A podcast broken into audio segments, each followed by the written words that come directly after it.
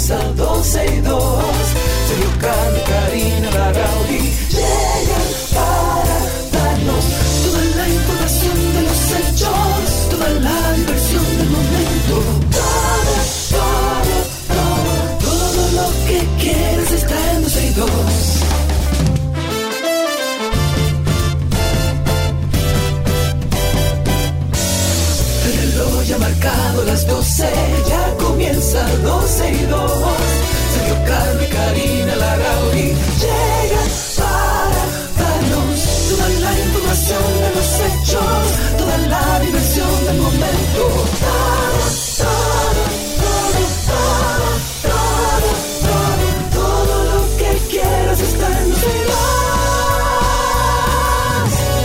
Saludos amigos, bienvenidos. Aquí estamos una vez más por necesidad y por Pechú.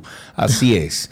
Esto es eh, 12 y 12, es miércoles, ombligo de semana, abril 19 del año 2023. Amiga, ¿cómo te va? ¿Qué haces? Todo ¿Cómo bien, estás? todo tranquilo, todo tranquilo, en tranquilidad, en introspección. Un saludo para Reynolds, mi amor, qué rico recibir esos mensajes. Gracias. El cariño nunca estorba.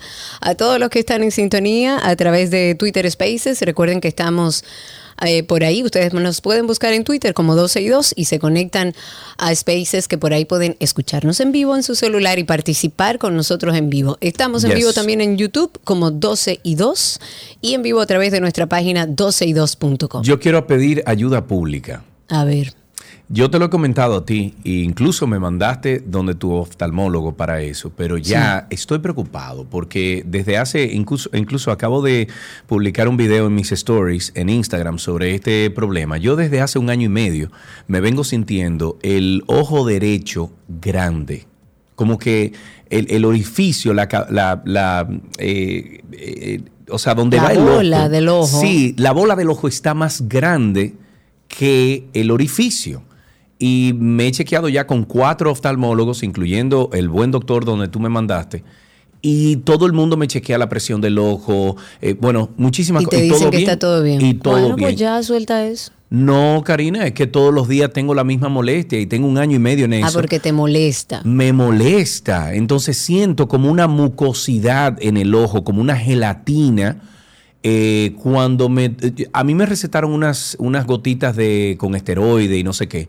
Cuando me, me pongo la, la- la receta, duro como una semana y media, dos semanas bien, perfecto, que el ojo está bien, y vuelve a lo mismo, y vuelve a lo mismo.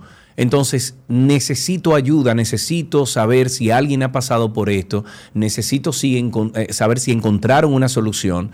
Eh, si usted me está escuchando ahora mismo y tiene la solución o tiene una idea de lo que me está pasando, por favor vaya a mi Instagram y en las historias que yo publiqué ahí me, me manda, me envía un, un mensaje directo porque estoy preocupado. Yo he ido a cuatro profesionales buenísimos, incluso fui a Emory en Atlanta cuando estaba viviendo allá y me hicieron igual todos los estudios habidos y por haber y no me encuentran nada y yo sé que tengo algo, Karina. Tengo Claro. algo en ese ojo. ¿Y tú te has no revisado la vista últimamente? Sí, la vista está perfectamente bien también. O sea, eh, yo tengo astigmatismo, tengo 0.50 en un ojo, tengo 0.75 en el otro y, y nada, la vista está bien. Es una molestia constante dentro del ojo derecho que me tiene ya preocupado y yo sé que tengo algo. No es como dicen los doctores que yo no tengo nada. A lo mejor es que no lo identifican, pero yo sé que tengo algo en ese ojo y estoy preocupado ya porque que no sé qué hacer. No sé qué hacer. Bueno, ahí está el servicio público. El que pueda darle un poco de luz a Sergio con esto, así sea un profesional o alguien que haya vivido una situación, perdón, similar y esté en sintonía, pues bueno, eh, a través de Instagram o a través de Telegram pueden conseguirlo.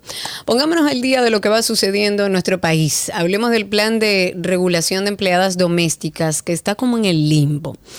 Hace ya cinco meses que se inició el proceso de registro para la formalización del trabajo doméstico, con lo que yo estoy completamente de acuerdo. Lo que pasa es que aún no se conocen muy bien los datos sobre la cantidad de empleadores que han registrado a sus domésticas, ni el Ministerio de Trabajo tampoco ha suministrado a la Tesorería de, de la Seguridad Social la información por lo menos preliminar, la información base que va a permitir que estas domésticas eh, eh, se incluyan dentro del sistema.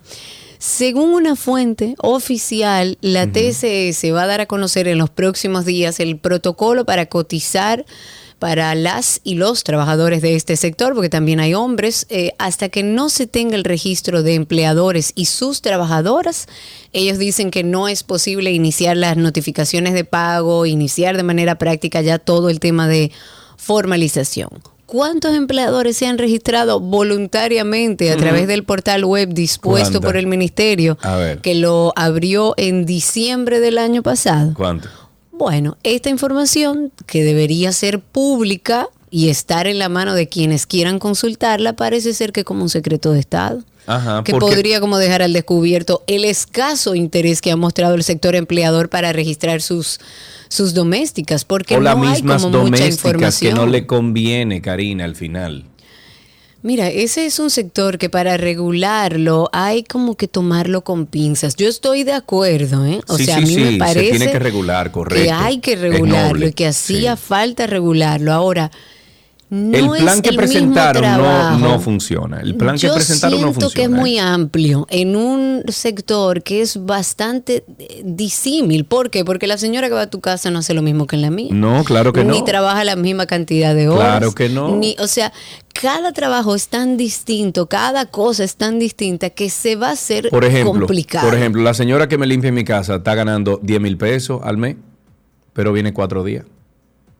Por eso te digo, y así hay personas que a lo mejor trabajan durante todo el, Sin el- embargo, el- yo tengo la una vecina- y gana lo mismo. Yo tengo una vecina que tiene una 24 horas, eh, incluso, y lo que le pagan son 15 mil pesos.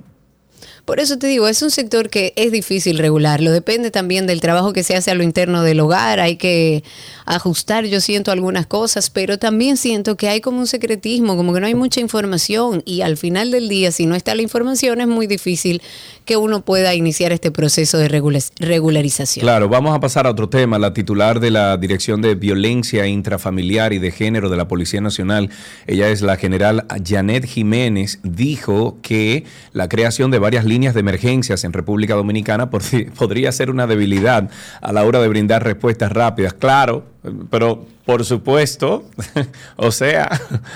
Respuestas rápidas ante cualquier eventualidad del ciudadano. Además de la línea del Sistema Nacional de Atención de Emergencia 911 en República Dominicana, varias instituciones han lanzado su propia numeración de llamadas rápidas, que es un error.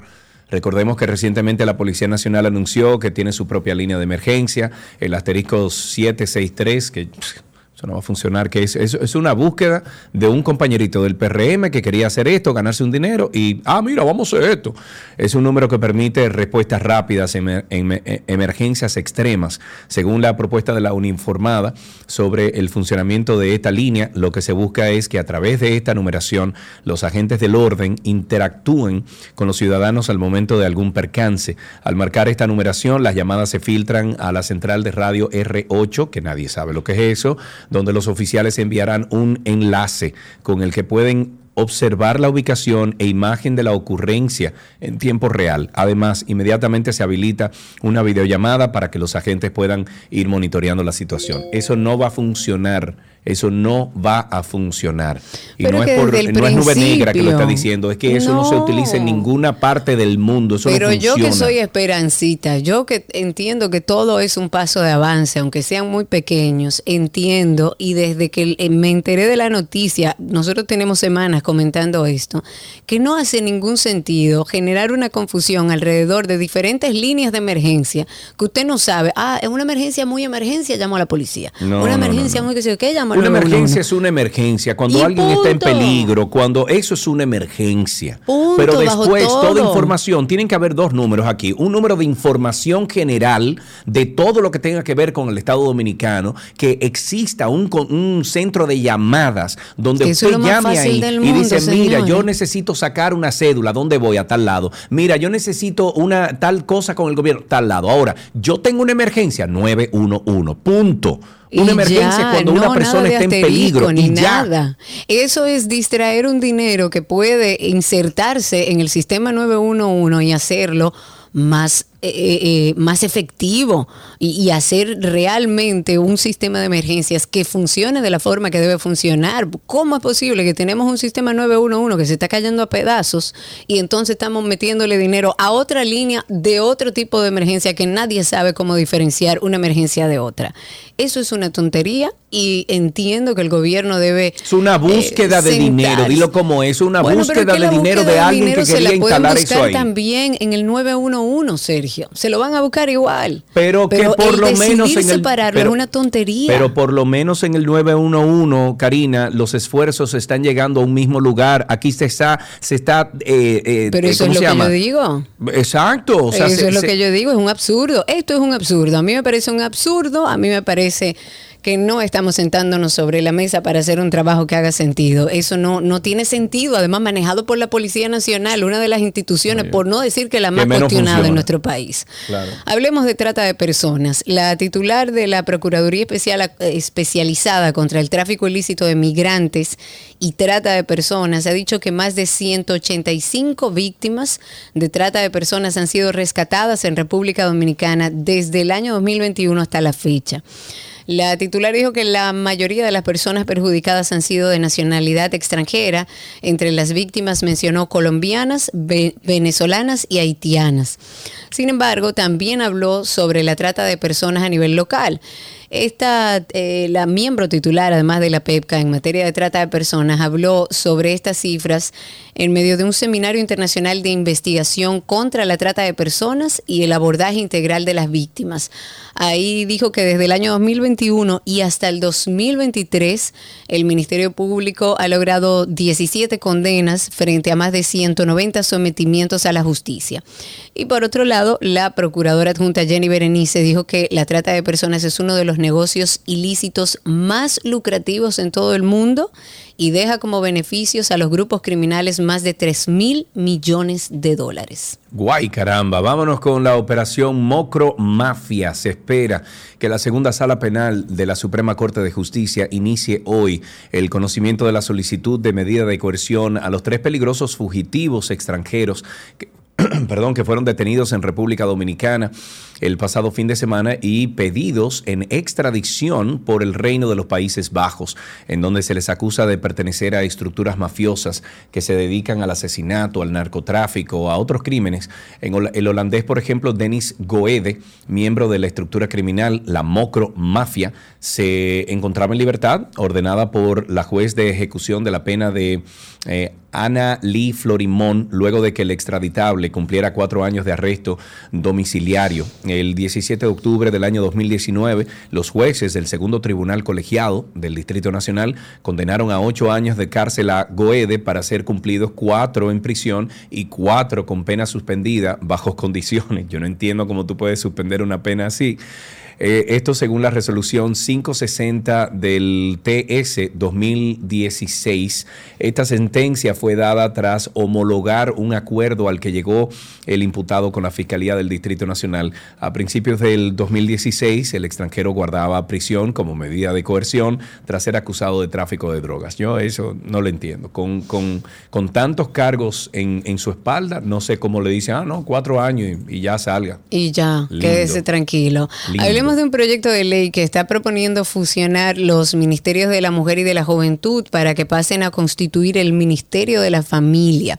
Esto es una iniciativa, forma parte de una meta legislativa que apoyan eh, 23 diputados del Congreso.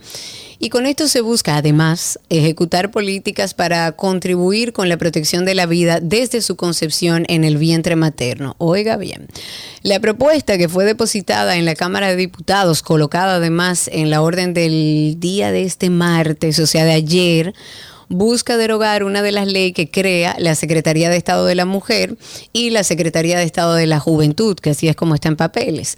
Esta pieza fue enviada a un estudio de la Comisión Administrativa Pública y los ministerios, tanto de la mujer como de la juventud, pasarían a ser viceministerios supeditados al Ministerio de la Familia, asumiendo ya eh, todo el tema de patrimonio, de personal y demás.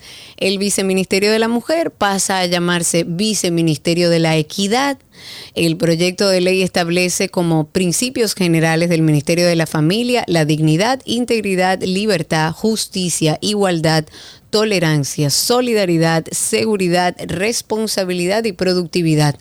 Esos son los valores que, según eh, toda la nota, hablan de que deben ejercitarse en las políticas públicas y en la actividad institucional del Ministerio de la Familia. El ministro de Medio Ambiente, Miguel Seara Hatton, amigo, súper amigo de Karina, dijo en el día de ayer que los bomberos forestales que han trabajado para sofocar los más de 500, 500 incendios que se han registrado en lo que va del año aquí en República Dominicana van a recibir un bono de entre 15 mil y 20 mil pesos, según las palabras del ministro, el que no es amigo de, ¿cómo que se llama? Ay, Dios mío. De Nieves. De Nieves. de Ricardo Nieves. De Ricardo Nieves, que no es amigo. Según las palabras del ministro, este bono se va a entregar a un listado de personas que están siendo identificadas por el director del área de bomberos forestales y a ese grupo de personas se les va a entregar este dinero. El ministro dijo que la institución se encuentra en un proceso de obtención de equipos para los bomberos. Necesitamos obviamente más recursos, ya el presidente nos está apoyando en este sentido.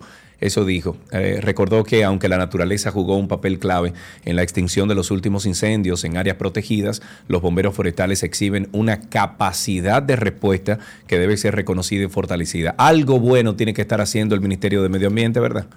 Está bien que le entreguen esos bonos. Mm. Muy bueno. Ellos lo que tienen que mejorarle la calidad de vida de esa gente que tienen años abandonada. Un bono no le va a significar nada, pero qué bueno que se lo den por lo menos. Se están pidiendo que se investigue.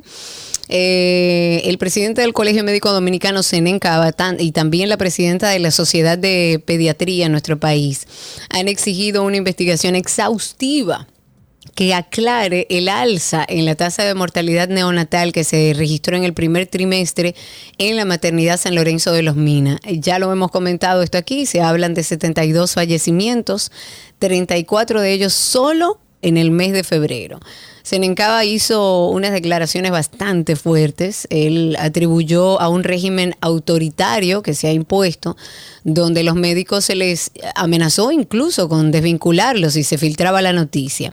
Eso según Cava. Él dice que se ha desatado una ola de terror, de persecución para los que se atreven a denunciar anomalías en las instituciones del Servicio Nacional de Salud y ha solicitado al Ministerio de Salud Pública que se sume a la comisión, ya porque evidentemente es el órgano rector en materia de salud, advirtiendo además que el Servicio Nacional de Salud no puede ser juez y parte.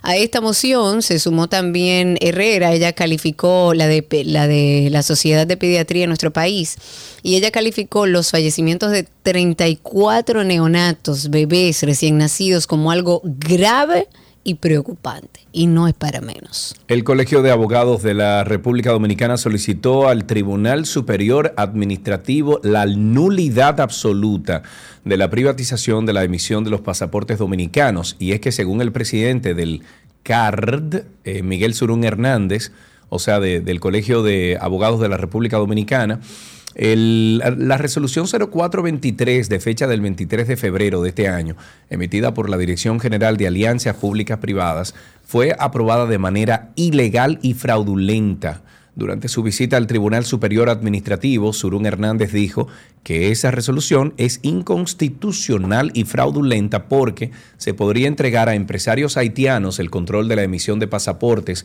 y datos biométricos de dominicanos, lo que según él representa un grave atento a la seguridad nacional. Si eso es así, claro que sí.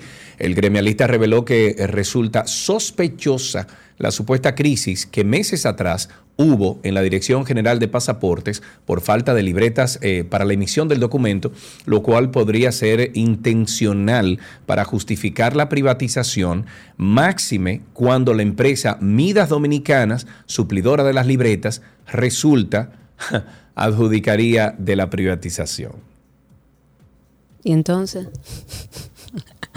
Hablemos de Ángel Locuar, señores. El abogado Ángel Locuar tiene varios frentes abiertos. Hay uno que ya parece que lo negoció, pero el juez José Antonio Núñez de la Cámara del Juzgado de Puerto Plata aplazó para el día 20 de junio el conocimiento de una demanda por difamación e injuria contra el abogado Ángel Locuar.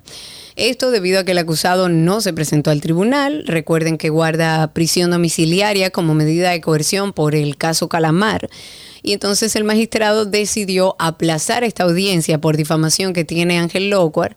Estaba prevista para el jueves 13 y todo esto tomando en cuenta que actualmente este imputado Locuar se encuentra como les decía, eh, haciendo prisión domiciliaria por todo el tema del denominado caso Calamar, uno de los mayores escándalos de corrupción que se ha registrado en el país, según el Ministerio Público. En otra noticia que también tenemos que comentar es que mm, dice de este lado que el presidente de la Cámara de Diputados dijo que ese órgano mantiene un proceso judicial con el diputado Miguel Gutiérrez, apresado en Estados Unidos luego de que sus abogados demandaron al ente legislativo para exigir el pago de salarios. Alfredo Pacheco, quien ordenó retener todos los salarios las dietas, los beneficios de este diputado cuando fue arrestado en Miami, dijo que ha tenido que recurrir varias veces a los tribunales de la República para hacer frente a esta demanda. La petición de Pacheco de que el Consejo de Disciplina de la Cámara de Diputados rinda un informe sobre esto va en conjunto con una petición que hizo el PRM para que se inicie ya el proceso de juicio político que permita remover a Miguel Gutiérrez de su curul. La demanda del diputado a la Cámara de Diputados era desconocida y recién fue público este miércoles cuando eh, Pacheco lo reveló. Pacheco, Pacheco, Pacheco. Bueno, atención padres, antes de irnos al primer corte comercial, en las redes sociales anda circulando una gran cantidad de retos virales que pueden resultar peligrosos para la salud. Hay uno de ellos que se llama Blackout Challenge o desafío del apagón. Y esto básicamente consiste en aguantar la respiración hasta perder la conciencia y luego contar la experiencia. Hay que ser, bueno, a pesar de que, hay que muchos... ser tonto o no se tiene que tener ningún tipo de experiencia en la vida, porque yo recuerdo que había... Lo que pasa es que hoy las redes sociales tú lo compartes todo y, se hace mundial.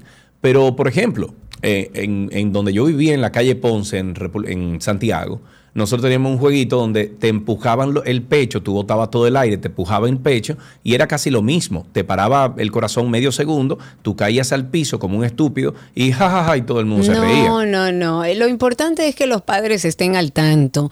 Es importante que los padres, muchos que son renuentes a la tecnología, a las redes sociales o que no la entienden y dicen, ah, yo no entiendo eso. Si usted tiene hijos, tiene que entenderlo. Hay muchos de estos jóvenes que para hacer este challenge, el Blackout Challenge, utilizan objetos caseros para ayudarse. Hay varios casos mortales incluso relacionados con este reto.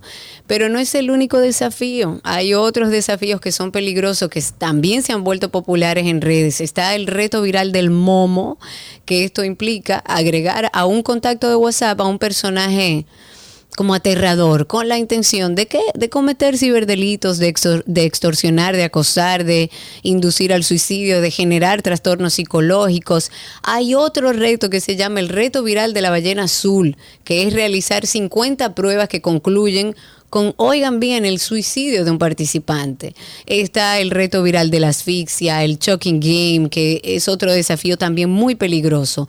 Lo importante es que usted como padre o madre tome control sobre esta situación. Hay uno que se llama de que el reto viral de la hoja blanca, que es ponerse una hoja blanca alrededor de la cintura con la intención de entrar en el ancho de la hoja, o sea, de una hoja eh, de, la, normal que utilizamos, la A4 esa, la, normal, que puede incentivar incluso a trastornos alimenticios como la bulimia, la anorexia. Así que Presten atención a las redes sociales, hablen con sus hijos sobre estos retos y el riesgo que implica hacerlos, porque la situación está bien complicada. Hay muchos retos que son muy peligrosos. Invitándolos a todos ustedes a que formen parte de Karina y Sergio After Dark. Cuando hablamos de maltrato, de bullying, de acoso, muchas personas piensan en escenarios como la escuela. Hay otros que piensan que es algo eh, de niños, a que los adultos difícilmente les ocurre. ¿Qué pasa cuando el acoso se sienta a nuestro lado en la oficina? Vamos a descubrir el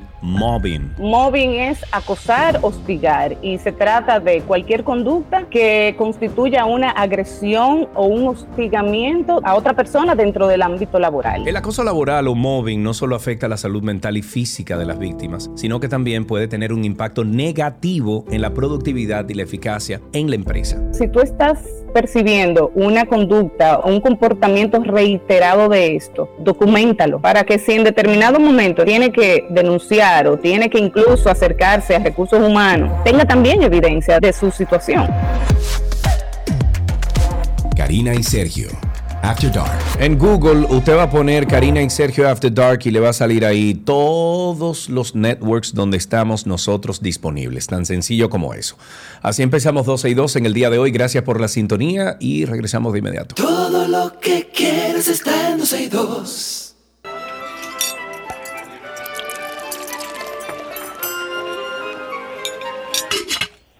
Ulala, me oui, je mange comida de Gabriela parce que bon ici. Me oui. Hola, Gabi. Me oui, hello, ¿cómo vas? Hello, darling. ¿Todo bien por aquí? Aquí estamos en nuestra receta y con hambre, Gaby. ¿Hoy qué preparamos? Uf, bueno, vamos a hacer unas zanahorias al balsámico, que son muy ricas Uy, porque vas a partir de algo y puedes transformarla ya sea en una ensalada o en una guarnición. Y si pones a volar tu imaginación, puedes crear varios platos de esta base. Vamos a necesitar dos zanahorias eh, o puedes utilizar alrededor como de una taza de zanahorias bebés. Si es por cantidad es un puño, porque esta es una receta muy al ojo. Entonces, esa, si la utilizas de las zanahorias grandes, vas a cortarla por mitad y luego vas a trocearla. No finas, sino semigruesas, porque como van al horno, entonces tienen que quedar así suavecitas y tiernas. Vas a colocar las am, zanahorias ya cortadas en un recipiente y necesitas adicionar una cucharada de aceite de oliva, una cucharada de miel, una cucharada de vinagre balsámico, un poco de sal y pimienta, esto va a ser al gusto, y entonces vas a mezclar. Agregas tres dientes de ajo laminados, puedes también, aquí hay dos factores. Uno, que si agregas el ajo laminado, el ajo va a ser como otro ingrediente, va a actuar como otro ingrediente. Si agregas el ajo aplastado, va a ser como estás sazonando la, la zanahoria. A mí particularmente me gusta más laminarlo, porque así cuando lo mezclas queda divino. Entonces mezclas los, los ajos laminados, vas a colocar en una placa para hornos y vas a, colocarle arriba unas ramitas de tomillo fresco o puede ser de romero. A mí me fascina el romero, yo siempre me voy a ir por el romero, pero el tomillo le da un toque bien, bien agradable.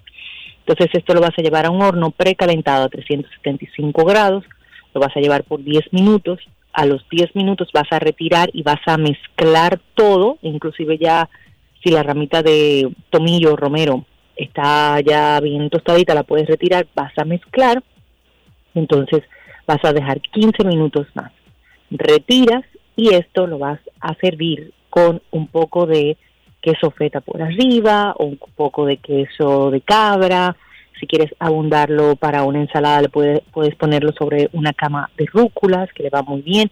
Puedes ponerle eh, cranberries, nueces, eh, mezclarlo con, inclusive con hojas verdes de, saca una mezcla de verdes de lechuga que va riquísimo. Y es tan simple como agregarle un chorrito adicional por arriba de una reducción balsámica, un poco de aceite de oliva, mezclas y voilà. Y voilà, ahí tenemos una receta fácil, rápida que ustedes pueden conseguir en nuestra página de 12y2.com. Por ahí siempre usted se va al link de la receta y por ahí, bueno, hasta un buscador tiene para cualquier cosa que necesite y se ponga creativo. 12y2.com y por supuesto pueden seguir a Gaby en redes sociales como Gabriela con doble L, gabriela.reginato. Gaby, gracias. Un beso, nos escuchamos mañana. Así será, un beso grande. Recuerden seguir las cuentas de Gaby de Boala RD y Boala Café ahí en Altos de Chabón. Ya regresamos.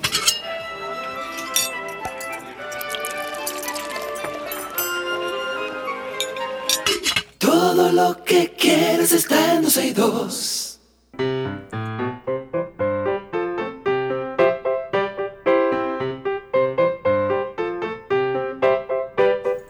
Suena la cancioncita siempre que le dice a nuestros niños que estamos aquí esperando por ellos y tengo en la línea ya a Piero. Buenas tardes, Piero, ¿cómo estás? Hola, Piero, ¿cómo estás? ¿Estás bien? Aló, Aló. ¿Qué edad tú tienes? ¿Cuántos años tú tienes, Piero? Tres. Tres Qué años, lindo. ok. Piero, ¿tú sabes algún, ok, tú sabes alguna cancioncita, una canción que puedas compartir con nosotros? A ver, cántala, un chin, un chin chin, cántala. los pollitos dicen pío, pío, pío, cuando tiene hambre, cuando tiene frío. La mamá le gusta el maíz y el trigo. Está la comida. Y y- Genial, muy bien. Muy bien, aquí tenemos regalitos para ti. Gracias por llamar, qué hermoso, mi amor, tres añitos. Qué Hasta lindo. aquí, ¿qué aprendiste hoy? Ya regresamos.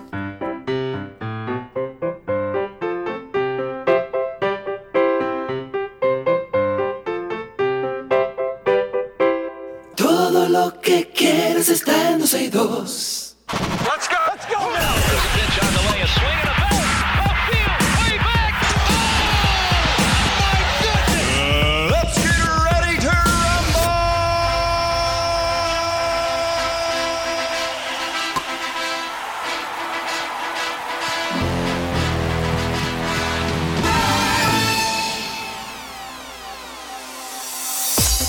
Estamos en deportes y arrancamos siempre con béisbol. El dominicano Fernando Tatis Jr. de los Padres de San Diego cumplirá hoy su sanción de 80 partidos por dar positivo ah, sobre un control antidopaje y está preparado para reaparecer el jueves mañana contra los Diamondbacks de Arizona. Tatis Jr. lleva un año y medio de baja tras una fractura en una muñeca izquierda y una sanción por dar positivo por clostebol. Eh, pero tras su excelente rendimiento visto en la fase de preparación, ya está a un pasito de su debut en la temporada 2023 de las grandes ligas. El dominicano seguirá sancionado en los juegos contra los Bravos de Atlanta. Los padres arrancarán ese día una serie en el campo de los Diamondbacks y se enfrentarán a continuación con los Cachorros de Chicago. En fútbol, República Dominicana consiguió su segunda victoria en el grupo C del clasificatorio sub-20 femenino de CONCACAF 2023 al vencer 3-0 a Surinam. Esta fase tiene como objetivo encontrar al clasificado del grupo a la, a la fase final del premundial. Esta competencia forma parte de la ruta hacia la Copa Mundial FIFA Femenina Sub-20 que se va a disputar el año que viene.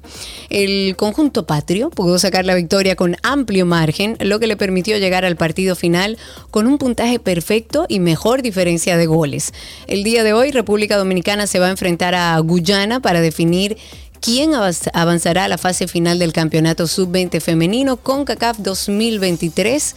El compromiso está pautado para las 6 de la tarde en el Estadio Olímpico Félix Sánchez y la entrada es completamente gratuita. Gratola, básquetbol, el alero de los Golden State Warriors. Estoy hablando de Draymond Green. Fue expulsado de un partido de playoffs luego de pisotear el pecho de Domantas Sabonis de Sacramento. La jugada ocurrió en el último cuarto de la victoria de los Kings por 114-106 en el juego 2 de la serie de primera ronda, luego de que Stephen Curry atrapara un rebote defensivo con los Warriors empujando el balón en la cancha y Sabonis en el suelo. Green dio un fuerte paso justo en el pecho de Sabonis. Sabonis se quedó en el suelo durante unos minutos mientras los árbitros revisaban la jugada. Sabonis recibió una falta técnica por agarrar la pierna de Green y Green recibió una falta flag- flagrante de dos que provocó una expulsión automática. Ahora sí, en fútbol americano, el profundo de los Buffalo Bills, Damar Hamlin, recibió autorización para volver a jugar y asistir al programa de entrenamiento voluntario del equipo. Los últimos y más grandes pasos en su notable recuperación unos cuatro meses después de sufrir un paro cardíaco y tener que ser incluso resucitado en el campo durante un partido en Cincinnati. El gerente general del equipo dijo que la autorización se produjo después de que, de que Hamlin se reuniera con un tercer y último especialista y los tres acordaran que Hamlin puede volver a jugar sin temor a contratiempos o complicaciones. Recordemos que Hamlin, para aquellos que quizás olvidaron o que no sabían, colapsó eh, después de hacer lo que parecía eh, una tecleada de rutina en el primer cuarto de un partido el día 2 de enero contra los Bengals. En tenis, Novak Djokovic partió como gran favorito de la ATP de Banja Luka, pero el estado de una lesión en el codo ha despertado la preocupación entre aficionados y la prensa tras una- unas nuevas imágenes donde se muestra la incomodidad del tenista. El número uno del mundo llegó con la ilusión de jugar en Bosnia ante un público que le hacía mucha ilusión en los primeros contactos con las canchas. eh, Djokovic tuvo que parar su sesión de entrenamiento para dar entrada al fisio fisioterapeuta, quien trató con un masaje la zona afectada del Servio. Pese a que el día de ayer pareció haberse entrenado con normalidad, la incertidumbre crece en torno a su lesión por la cercanía de Roland Garros y el desgaste que podría tener esta semana y en las próximas en Madrid y Roma. En boxeo, ya para finalizar, la presentación de la pelea entre los boxeadores Ángel el Crudo y Cruz Ángel el Ñame eh, terminó en malos términos. Durante el anuncio de la cartelera que será el próximo 28 de abril en el pabellón de esgrima del Centro Olímpico, Mateo empujó a su rival, quien lo tomó, eh, digamos que de chiste, pero luego una vez más lo volvió a hacer y lo llevó al suelo de otro remenión. Ambos boxeadores dieron pena, porque la verdad es que pena dan. E- Ese deporte yo siempre he dicho, Dios mío, no entiendo como el como el sentido de pararse en un ring a darse trompada, pero eso soy yo, señor, el que sabe y le gusta su boxeo, bienvenido sea, pero ellos entraron fuera del ring, se entraron a trompar. Todo ocurrió al final de la presentación de la velada que organiza la empresa Schwan Boxing Promotion. La cartelera cuenta con el respaldo incluso del Ministerio de Deportes y Recreación. Y con esto finalizamos estas noticias deportivas, sin antes siempre invitarles a que formen parte de Karina y Sergio After Dark. After Dark. Las emociones de una mujer maltratada, en principio ella no las conoce, no se da cuenta, no es consciente. Muchos entienden que la violencia solo es física, pero los insultos son violencia. No te pongas esto, no te pongas aquello, no te maquilles, no quiero que te juntes con esa amiga tuya, tú no puedes trabajar, yo te lo doy todo. ¿Cómo yo sé que estoy siendo violentada, que estoy viviendo en el dolor? Inmediatamente entro a una relación y cedo a algo que mi pareja quiere, pero yo no quiero, señores, lo que sea. Inmediatamente, la primera vez que usted cede a esto, usted se está postergando. Ya sea de la mano de un especialista, de un terapeuta, buscar refugio quizás en una persona cercana y si es necesario en las autoridades, porque tenemos que buscar la solución que nos garantice estabilidad mental, emocional y por supuesto nuestra integridad física. Karina y Sergio. After Dark. After Dark es un podcast que se publica todos los viernes a las 7 de la noche. Tratamos temas de, mm, de cosas que tienen que ver con el bienestar mental, con nosotros, con vida, con el día a día. Apúntese a esta familia, suscríbase en After Dark, es fácil, usted va a Google y en Google usted pone Karina y Sergio After Dark y sale la lista de todos los networks donde estamos nosotros publicados. Hasta aquí, Deportes en 12 y 2. Let's go. Let's go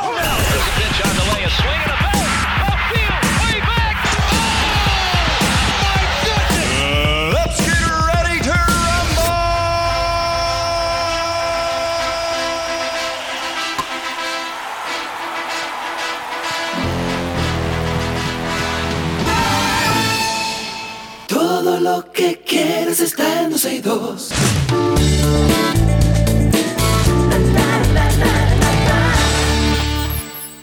Vámonos entonces con algunas noticias del mundo del entretenimiento. Las boletas para las áreas lounge del concierto del exponente urbano Rochi RD se agotaron unas horas después de iniciada su venta a las 10 de la mañana este miércoles.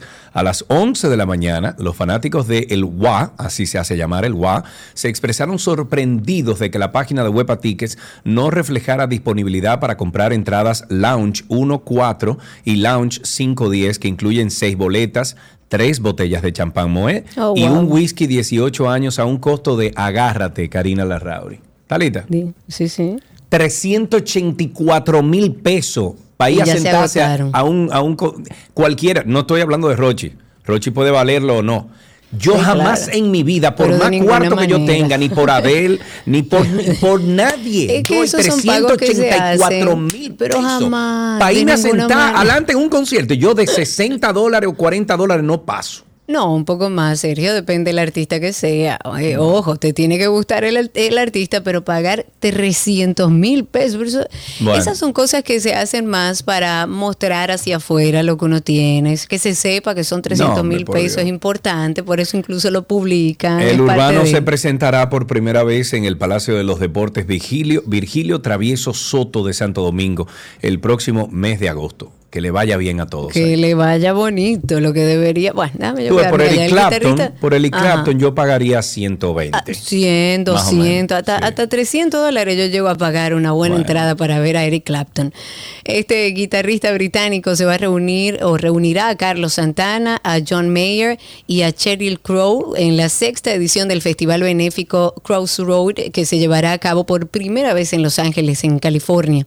Este evento musical fue fundado por Eric Clapton y se realizará el 23 y el 24 de septiembre en el Crypto.com Arena y contará con el talento del guitarrista de blues uh, Buddy Guy, de la multi-instrumentista Hair y el músico y cantante Steven Stills, conocido, como, eh, conocido por Crosby, Stills, Nash and Young, y una treintena además de artistas, incluido por supuesto el propio Eric Clapton, que actuará ambos días.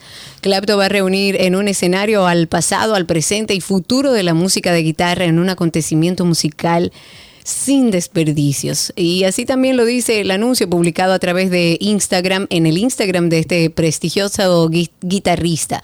El festival, se- cuya recaudación se destina a Crossroad, un centro de desintoxicación en Antigua que fue fundada por este músico inglés. Participarán también muchísimos artistas. Ahí está Pedro Martin, Sierra Hall, Joe Bonamassa, Samantha Fish. Y en el 1999, el Madison Square Garden en Nueva York recibió la primera edición de este festival y una vez más en el 2023. Pero el encuentro se ha llevado a cabo igualmente tanto en Dallas y en Chicago. El pasado fin de semana cayó el telón del espectáculo más longevo de la historia de Broadway. Yo llegué a verlo, gracias a Dios, después de 35 años en escena. El fantasma de la ópera Uy, se vi, despide qué del bueno. circuito teatral más famoso del planeta, el exitoso musical de Andrew Lloyd Webber. Estrenado en el 1988, lleva casi 14 mil presentaciones, lo han visto más de 20 millones de espectadores y ha recaudado más de 1.3 billones de dólares. El actor británico Michael Crawford fue el fantasma original en las producciones de West End y Broadway, mientras que Sarah Brightman fue la primera en interpretar la protagonista femenina Christine Dae. El productor Cameron McIntosh, nada que ver con Apple, explica que el fantasma, el fantasma de la ópera estaba perdiendo dinero incluso antes de la pandemia, así que el pasado septiembre él y Andrew Lloyd Webber anunciaron una fecha final. Aunque el espectáculo final estaba previsto inicialmente para febrero, se retrasó a mediados de abril para satisfacer la demanda porque eh, yo vi una entrevista que le hicieron a Andrew Lloyd Webber y dijo que desde que ellos anunciaron la despedida, no ha habido una sola noche que no se ha llenado. Que no esté lleno, claro, porque todo aquel que no ha ido a ver este clásico, evidentemente quiere ir a verlo y es Yes. sin desperdicio. Y me imagino que sí que pierden dinero porque eso es un montaje muy, muy costoso. En otra información, J-Hope, uno de los integrantes de la popular eh, banda surcoreana BTS, comienza a realizar el servicio militar. J-Hope, cuyo verdadero nombre es Jung Ho Seok se convierte así en el segundo miembro del grupo en cumplir con la prestación militar obligatoria en Corea del Sur para todos los varones después de Jin, el integrante de más edad de BTS que se unió a filas o a las filas el pasado diciembre. Las fuentes consultadas dijeron que J-Hope va a comenzar hoy un programa de formación de cinco semanas en un campamento del ejército en la provincia de Gangwon, eso es como al norte del país. La agencia que representa a la banda no ha compartido en esta ocasión el lugar o las fechas en las que el artista comenzará el servicio militar.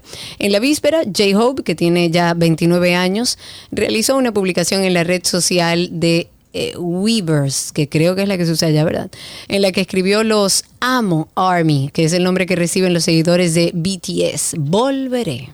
Volveré. El juez que escucha la demanda por homicidio culposo contra el actor, eh, perdón, el actor Alec Baldwin y una serie de productores y equipos vinculados a un tiroteo fatal en el set de filmación acordó sellar de la vista del público los términos de un acuerdo de conciliación propuesto en el caso que beneficia al hijo de la directora de fotografía asesinada, Alina, Alina Hodgkins. El juez de Nuevo México dijo que el derecho a la privacidad del hijo de 10 años de Hodgkin anula la obligación o las obligaciones de divulgación pública y ordenó que los documentos del acuerdo acuerdo y las audiencias de aprobación se sellen en la demanda civil que argumenta que Baldwin y otros miembros del equipo de filmación ignoraron las normas de seguridad de armas de la industria en el set de la película occidental Rust antes del rodaje del 2021 ellos van a seguir filmando esa película. Yo quiero saber cómo será ese día, que ellos lleguen ahí. Pero es que yo creo que ya ellos habían no, no, no, iniciado. No no, no, no, Ellos habían parado todo y lo van a comenzar a filmar ahora. Bueno, el Tribunal Federal en San Juan, Puerto Rico, mantuvo la misma sentencia para el productor de música urbana Rafi Piña, pese a los cambios en los cargos en el proceso de apelación. El juez federal Francisco Besosa mantuvo la sentencia en tres años y cinco meses de prisión, luego tres años de libertad supervisada y una multa de 150 mil dólares por el cargo de posesión ilegal de un arma de fuego. El también promotor, según el negociado federal de prisiones, saldrá de prisión el 21 de enero del 2025. El segundo cargo, relacionado a la posesión de un arma de fuego alterada para disparar de forma automática, fue eliminado por un panel de jueces del Tribunal del Circuito Federal. De esta forma, el tribunal acoge la petición de la Fiscalía Federal de que la sentencia de encarcelamiento se mantuviera en 41 meses. Y para finalizar aquí, bueno, de mi parte, Netflix anunció el cierre de su servicio de venta de películas y series en formato DVD.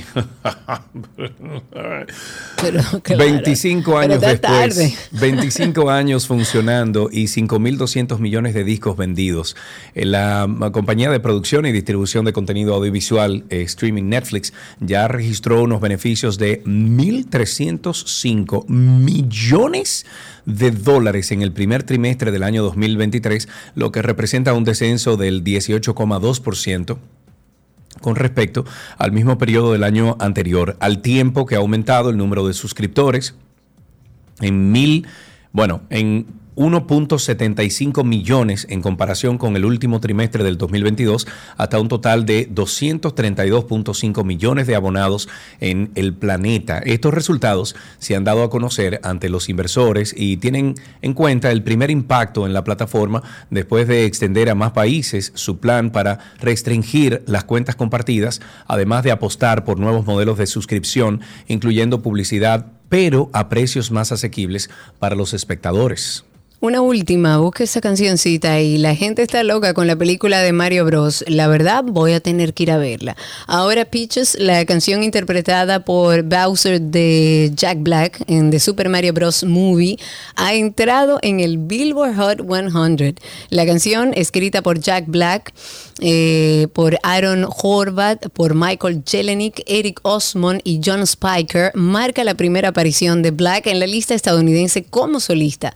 Esta canción que memorablemente aparece en la película como una carta de obsesión y amor a la princesa Peach, ingresó a la lista en el número 83 y acumuló más de 5.8 millones de reproducciones según Billboard. Espérate, pero esa no es la misma canción que tiene una controversia porque dicen que Sí, es- esa misma, sí. esa misma entonces ya está rankeada, Ya está rankeada, ya está dentro del Billboard. como todo.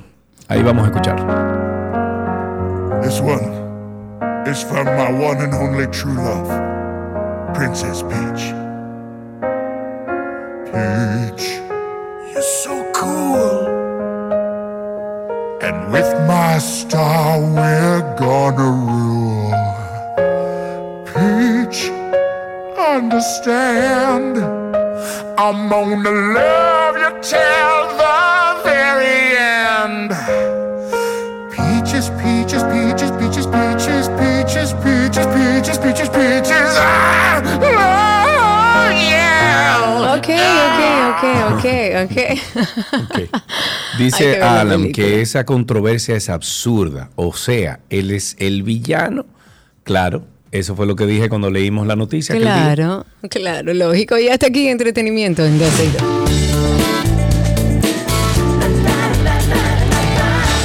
Todo, todo, todo, todo lo que quieres está en 12 y 2.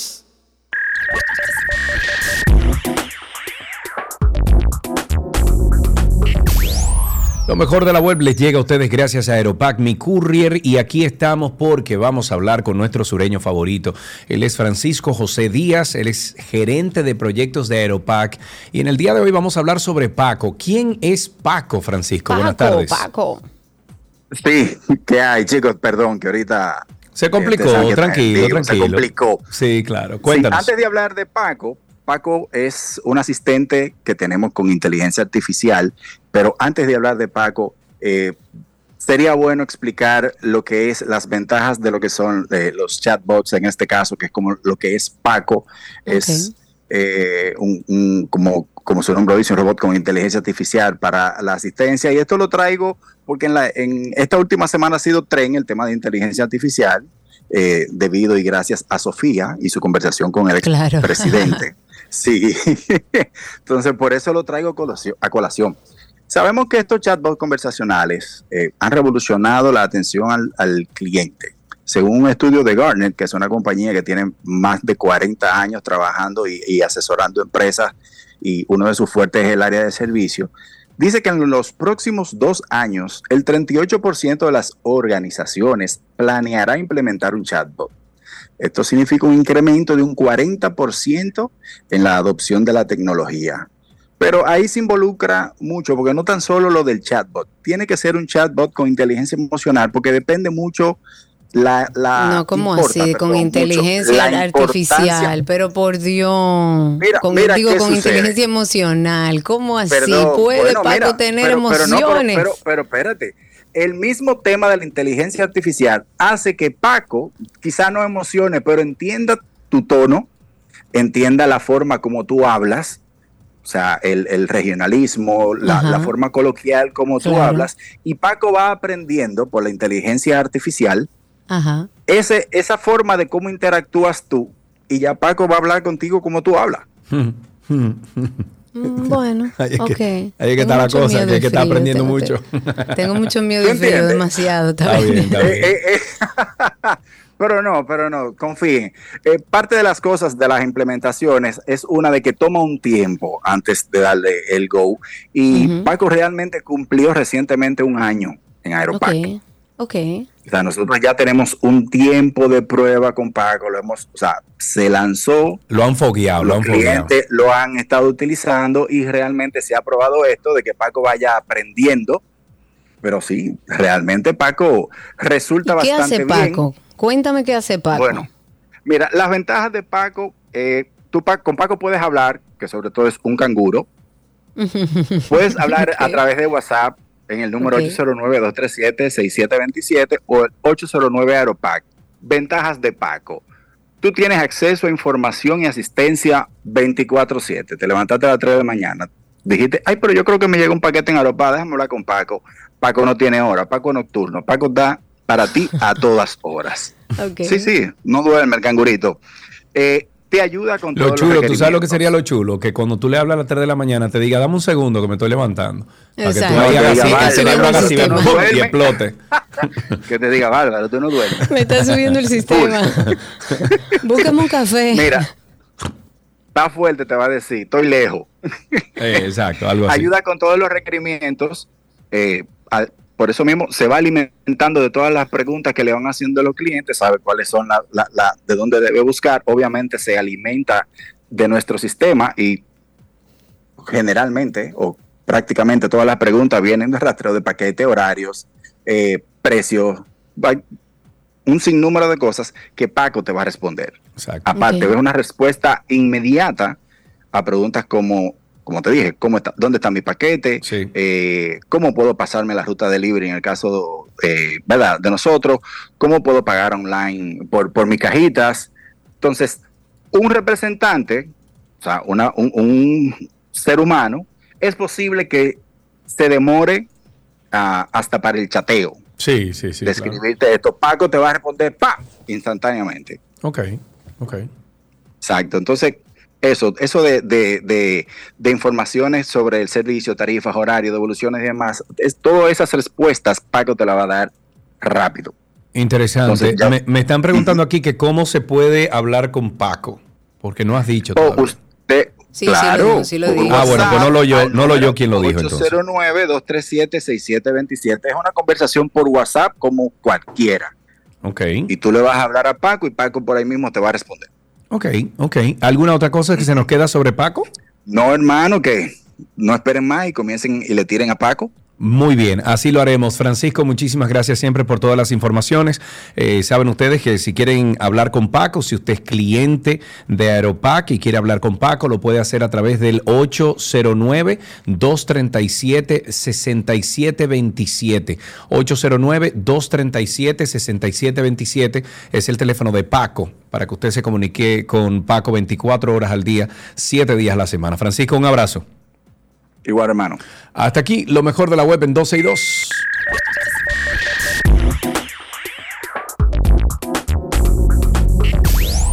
Lo mejor de la web les llega a ustedes gracias a Aeropac Mi Curry. Todo, todo, todo lo que quieres está en 12 y 2.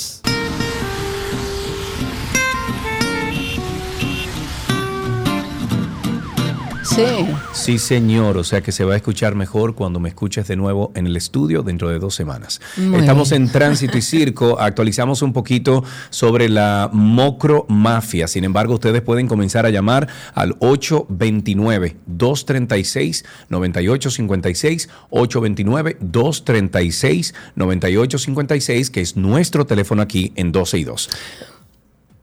¿Qué ibas a decir? No, tú Ibas a actualizar en, en el tema de la macromafia. ¿Qué hay de nuevo con eso? De- eh, bueno, Denis Goede, de 48 años, es señalado de vender, poseer y transportar más de 2.200 kilogramos de cocaína dentro de los Países Bajos. Y de pertenecer desde mediados del 2015 hasta la actualidad a una mafia vinculada al tráfico de estupefacientes en República Dominicana y otros países. De acuerdo con el Ministerio Público y las autoridades judiciales neerlandesas, el líder de la organización criminal detenido el pasado fin de semana en República Dominicana es acusado de ser responsable desde mediados del 2015 hasta por lo menos mediados del 2020 en los Países Bajos y o Dominican Republic y en Colombia o en cualquier otro lugar actuando junto y en asociación con terceros, en diversas ocasiones vender, suministrar, entregar, transportar, estar en posesión y llevar dentro del territorio de los Países Bajos varias cantidades que ascienden a un total de aproximadamente 2.200 kilogramos de cocaína, mientras que otro de los acusados, llamado Urvin, no Irving, Urvin, Urvin Lawrence Wawo, conocido como Nuto, dijo este miércoles que no tiene nada que ver con las organizaciones criminales Mocro Mafia y No Limit Soldier.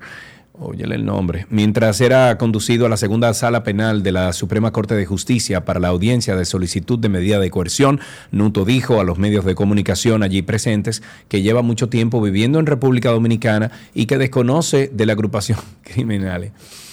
¿Y cómo lo ligan? Así, por suerte, de, de- de refilón. Ah, ese me parece culpable. Dicen Sí, además sí. que los que han agarrado aquí tienen sus relaciones locales, que cogían su dinerito. 829-236-9856 y a través de Twitter Spaces. Recuerden que por ahí nos escuchan en vivo y pueden participar con nosotros en vivo aquí en 12 y 2. 829-236-9856. Mientras tanto, una cámara de seguridad captó el momento, y me imagino que la gran mayoría de ustedes lo vio, en el que un presunto agente de la Dirección Nacional de Control de Drogas, un presunto no, un agente estaba ahí. No, no, no, él va a decir que él no estaba ahí, que eso es inteligencia, inteligencia artificial y que Pero es una cosa. en la cámara se ve cómo él se, se pone o sustrae dinero en medio de uno, de uno de los allanamientos que realizaba el Ministerio Público. Según se observa en el video, este miembro de la entidad antinarcótica, él estaba revisando la habitación de un domicilio que estaban allanando, sacó un paquete de dinero y lo guardó dentro de su chaleco antibala. Eso se puede ver claro en el video. La persona que hizo público este video en las redes sociales dijo que es el modo de actuar de algunos de los agentes y dijo eh, reveló que ocurrió durante los operativos y apresamientos de integrantes de ese mismo tema que conversaba Sergio de Mocromafia y de No Limit, de no Limit Soldier, acusados de narcotráfico, de tráfico de armas, de asesinatos y bueno, otros delitos también, tal como decía Sergio, en el reino de los Países Bajos. Ahí tenemos dos llamaditas. Empezamos con Estela. ¿Cómo Me estás, lo dijo Estela? Estela.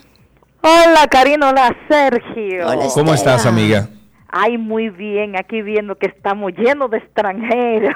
Caramba, de los mejores extranjeros estamos, estamos llenos nosotros. Me lo dice, y ya que estaba Karina dando eh, la información de los videos, ahí anda un video circulando y según la prensa a esas personas la fueron a buscar y la, le allanaron los apartamentos. Mas, sin embargo, por ahí anda un video donde supuestamente baja un helicóptero, cogen a uno en pleno campo de golf. No sé si eso es verdad. Mm. En pleno campo de golf. ¿En dónde? ¿En qué ca- campo de golf? Yo no tengo idea porque yo no juego golf y yo no conozco ninguno de esos campos, pero la menéutica que había ahí, o sea, en la forma que lo- la- los militares tenían una formación, eso parecían militares como de fuera, ni siquiera era de aquí, inclusive andaban tan con un perro. Y yo no Yo me imagino, bueno, aquí se utilizan los aquí perros. Tengan ese Eh, no, nivel, ¿no? Estela, que hay perros entrenados y buenos. Pero me imagino que estas son acciones coordinadas con, con otros organismos de inteligencia de esos países que andaban buscando Claro. a esos delincuentes. Claro, ahí tenemos otra llamada, es Mirna. Está en la línea. Buenas tardes, es Mirna. Hola chicos, ¿cómo están? Buenas tardes. Estamos vivos escuchándote, cuéntanos. Eh, Vivo eso muy limitado. Oye, Bueno. yo eh, siguiendo en la misma línea de, de lo que del tema, especulo yo, ¿verdad? Si en estos dos años y piquito que tiene esta dirección de la DNCD han agarrado tantas toneladas de droga y no es como en épocas anteriores que nada más se encontraban la droga como que alguien la dejó ahí, sino que Ujú. ellos le dan seguimiento, la atrapan y están investigando de dónde vienen y hacia dónde van, como dice el disco. Esa gente que ellos agarraron en esta semana hace tiempo que están más que justificados con, con, con, con lo- las actividades delincuenciales que están desarrollando.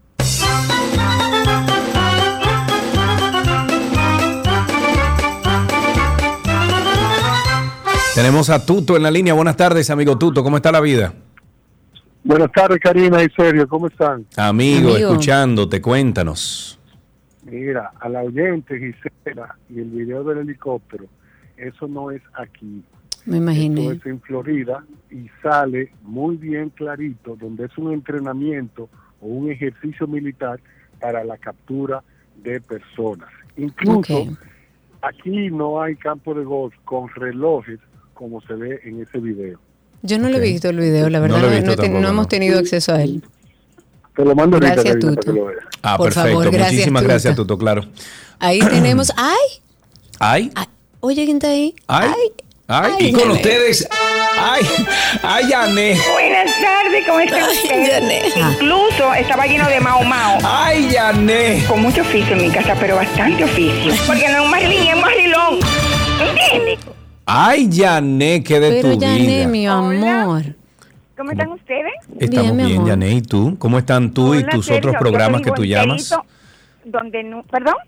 ¿Cómo estás tú y los otros programas donde tú llamas? Ay, pero... Es celoso que está, Janet. fuerte. Es celoso, celoso que todo. Pero tú no tienes bumper en ningún otro programa. Es verdad. Mi amor, perdón, mira, yo te adoro, mía, porque tú Yo sé, sales en la yo a tele ti. diciendo cosas muy lindas del gobierno, todas son preciosas. Sí, ajá. Muy lindo, mi amor, yo te sigo ahí. Karina, ¿cómo tú estás, mi amor? Bien, mi amor, gracias a Dios. Quiero que te cuide, Cari, porque mira, come berro, mi niña, porque mira, la cosa viene fuerte. La No cosa viene fuerte. nada. Y oye otra cosa, te voy a decir un momentito para mí, por favor, mira. Por favor, La tómate tu de Baní, tiempo. ¿cuándo es que la van a cuidar? Ay, no, mija, olvídate de ¿Cuándo es que eso. vamos a cuidar? Mira, coge un helicóptero y tú te pones a arear el país entero, donde están las lomas de nosotros.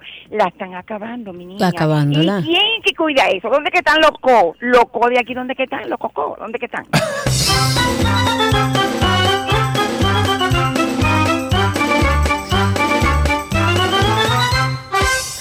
Ay, mi Dios. 829, Yané, Yané. 829-236-9856.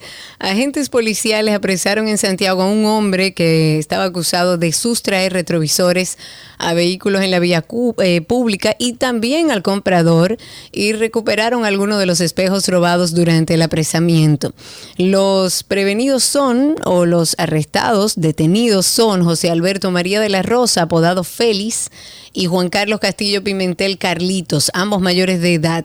Durante el proceso de investigación con relación al caso, De la Rosa admitió haber cometido los hechos, dijo que esos retrovisores se los vendió a Castillo Pimentel, quien posteriormente fue también apresado de manera voluntaria, hizo entrega de la cantidad de 30 unidades de retrovisores de diversas marcas y colores que él sabía que eran robados. Los detenidos se encuentran ya en poder del Ministerio Público eh, para fines de sometimiento y los retrovisores para salieron a buscar los propietarios y hacer entrega de manera legal cumpliendo con todos los requisitos. Amén. Ahí tenemos otra llamadita, 829-236-9856. 829-236-9856. Es el teléfono aquí en 12 y 2, se cayó. O sea que estamos esperando esa llamadita. La Oficina Nacional de Estadística, ONE, informó que están llevando a cabo evaluaciones para garantizar la calidad de los datos del décimo Censo Nacional de Población y Vivienda.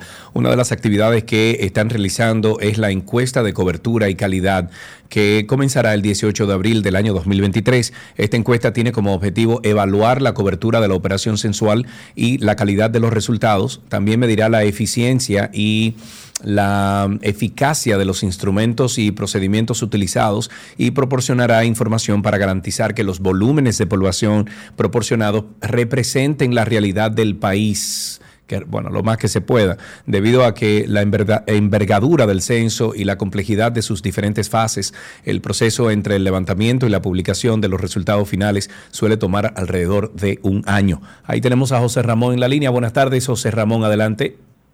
No buena. Estoy denunciando que tengo dos vehículos en AME. ¿Qué Para tienes? yo ver los vehículos, me ha costado dos vehículos detenidos en. Yo Ajá, no, ¿y por no qué? cometí ninguna infracción, por si acaso. Ajá, no, ¿por qué? porque un AME gracioso, un gomero le dijo, llévate el carro y se lo llevó. Pero, ¿y- Así ¿Y como por qué el espera, un momentico, vamos a Pero usted organizarnos. estaba Un mal momentico. Pero usted estaba mal, mal aparcado. No, caballero, ellos, ellos que muestran la foto, el carro estaba. El que lleva el carro con una foto. ¿Y dónde estaba el carro? Eso fue en la Guarocuya. En, en- En la eh, calle en- estaba. Sí, yo, yo estaba Pero trabajando. entonces se llevan el carro y, y- o sea, no uno, dos carros le llevaron. Dos vehículos me tienen a mí. Y, mi- por no para verlos y otra lucha, yo no le he podido ver todavía. Lo voy a ver. Pero, "Ah, pero ¿cómo que no? mano". Pero ¿cómo que no Ah, lo ha ¿cómo visto? que? Por eso lo estoy denunciando. ¿Y por qué no le sueltan habla y por qué no le sueltan el carro si lo que conlleva es una una, Una multa una que hay que multa pagar y punto. Pero ¿Y la bien, grúa? pero ¿sabes quién te habla, Karina? ¿Quién? El negro que te habla. El amigo Mm. Rubencito. El amigo Rubencito, el Ah, ok, negro. Eh. ok, ok. Eh. ¿Cómo tú estás? Bien, gracias a Dios. Sí, yo ahora voy a moverme en eso. A ver cómo lo saco de allá. Bueno, me, me Eh, trae estaba- suspicacia, muchísimas gracias por tu llamada, pero Es me, raro. me surge la idea de que no, pues una maldad lo que te están haciendo, porque si Sí, tú estabas mal no. parqueado, vamos, vamos a partir de ahí, de que estabas mal, mal aparqueado, eh, perdón, mal aparcado, y se te llevan tu carro, es una multa lo que conlleva y que te suelten Sí, tu mucha carro. gente le ha y ya. sucedido ahora, sobre todo con este de- proyecto de Parquéate Bien, y es bastante simple. O sea, hay que pagar la grúa, hay que pagar la multa y usted se lleva su vehículo, no es más que eso. Ya. 829-236-9856. 829-236-9856 es nuestro teléfono aquí en 12 y 2. Señores, desmintieron a Jan Alain.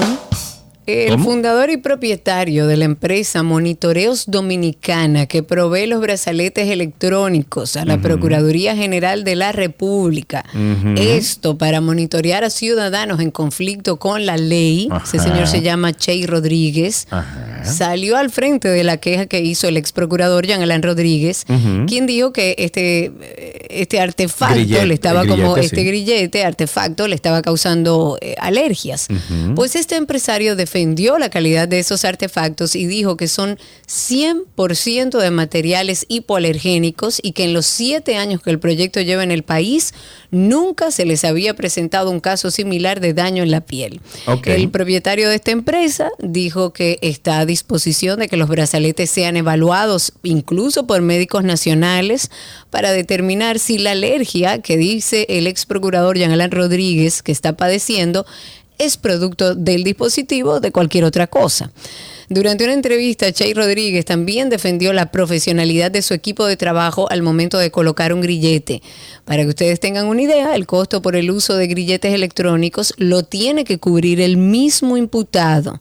Monitoreo Dominicano lo alquila por 450 dólares mensuales más los impuestos de telecomunicaciones. Ahí tenemos, déjame ver, tenemos a Carolina en la línea, pero antes de finalizar con eso, el Antinoti le está recomendando a la Procuraduría General de la República un grillete especial.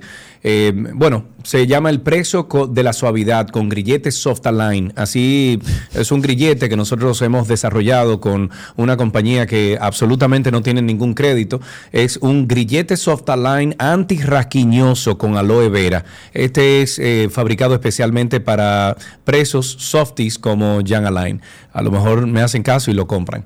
Ahí tengo ahí dos llamaditas. Tenemos en la línea a Carolina. Carolina, Carolina, cuéntanos. Hola. ¿Cómo estás? Una ayuda, por favor. ¿Cuántas veces al día te cantan Carolina, Carolina?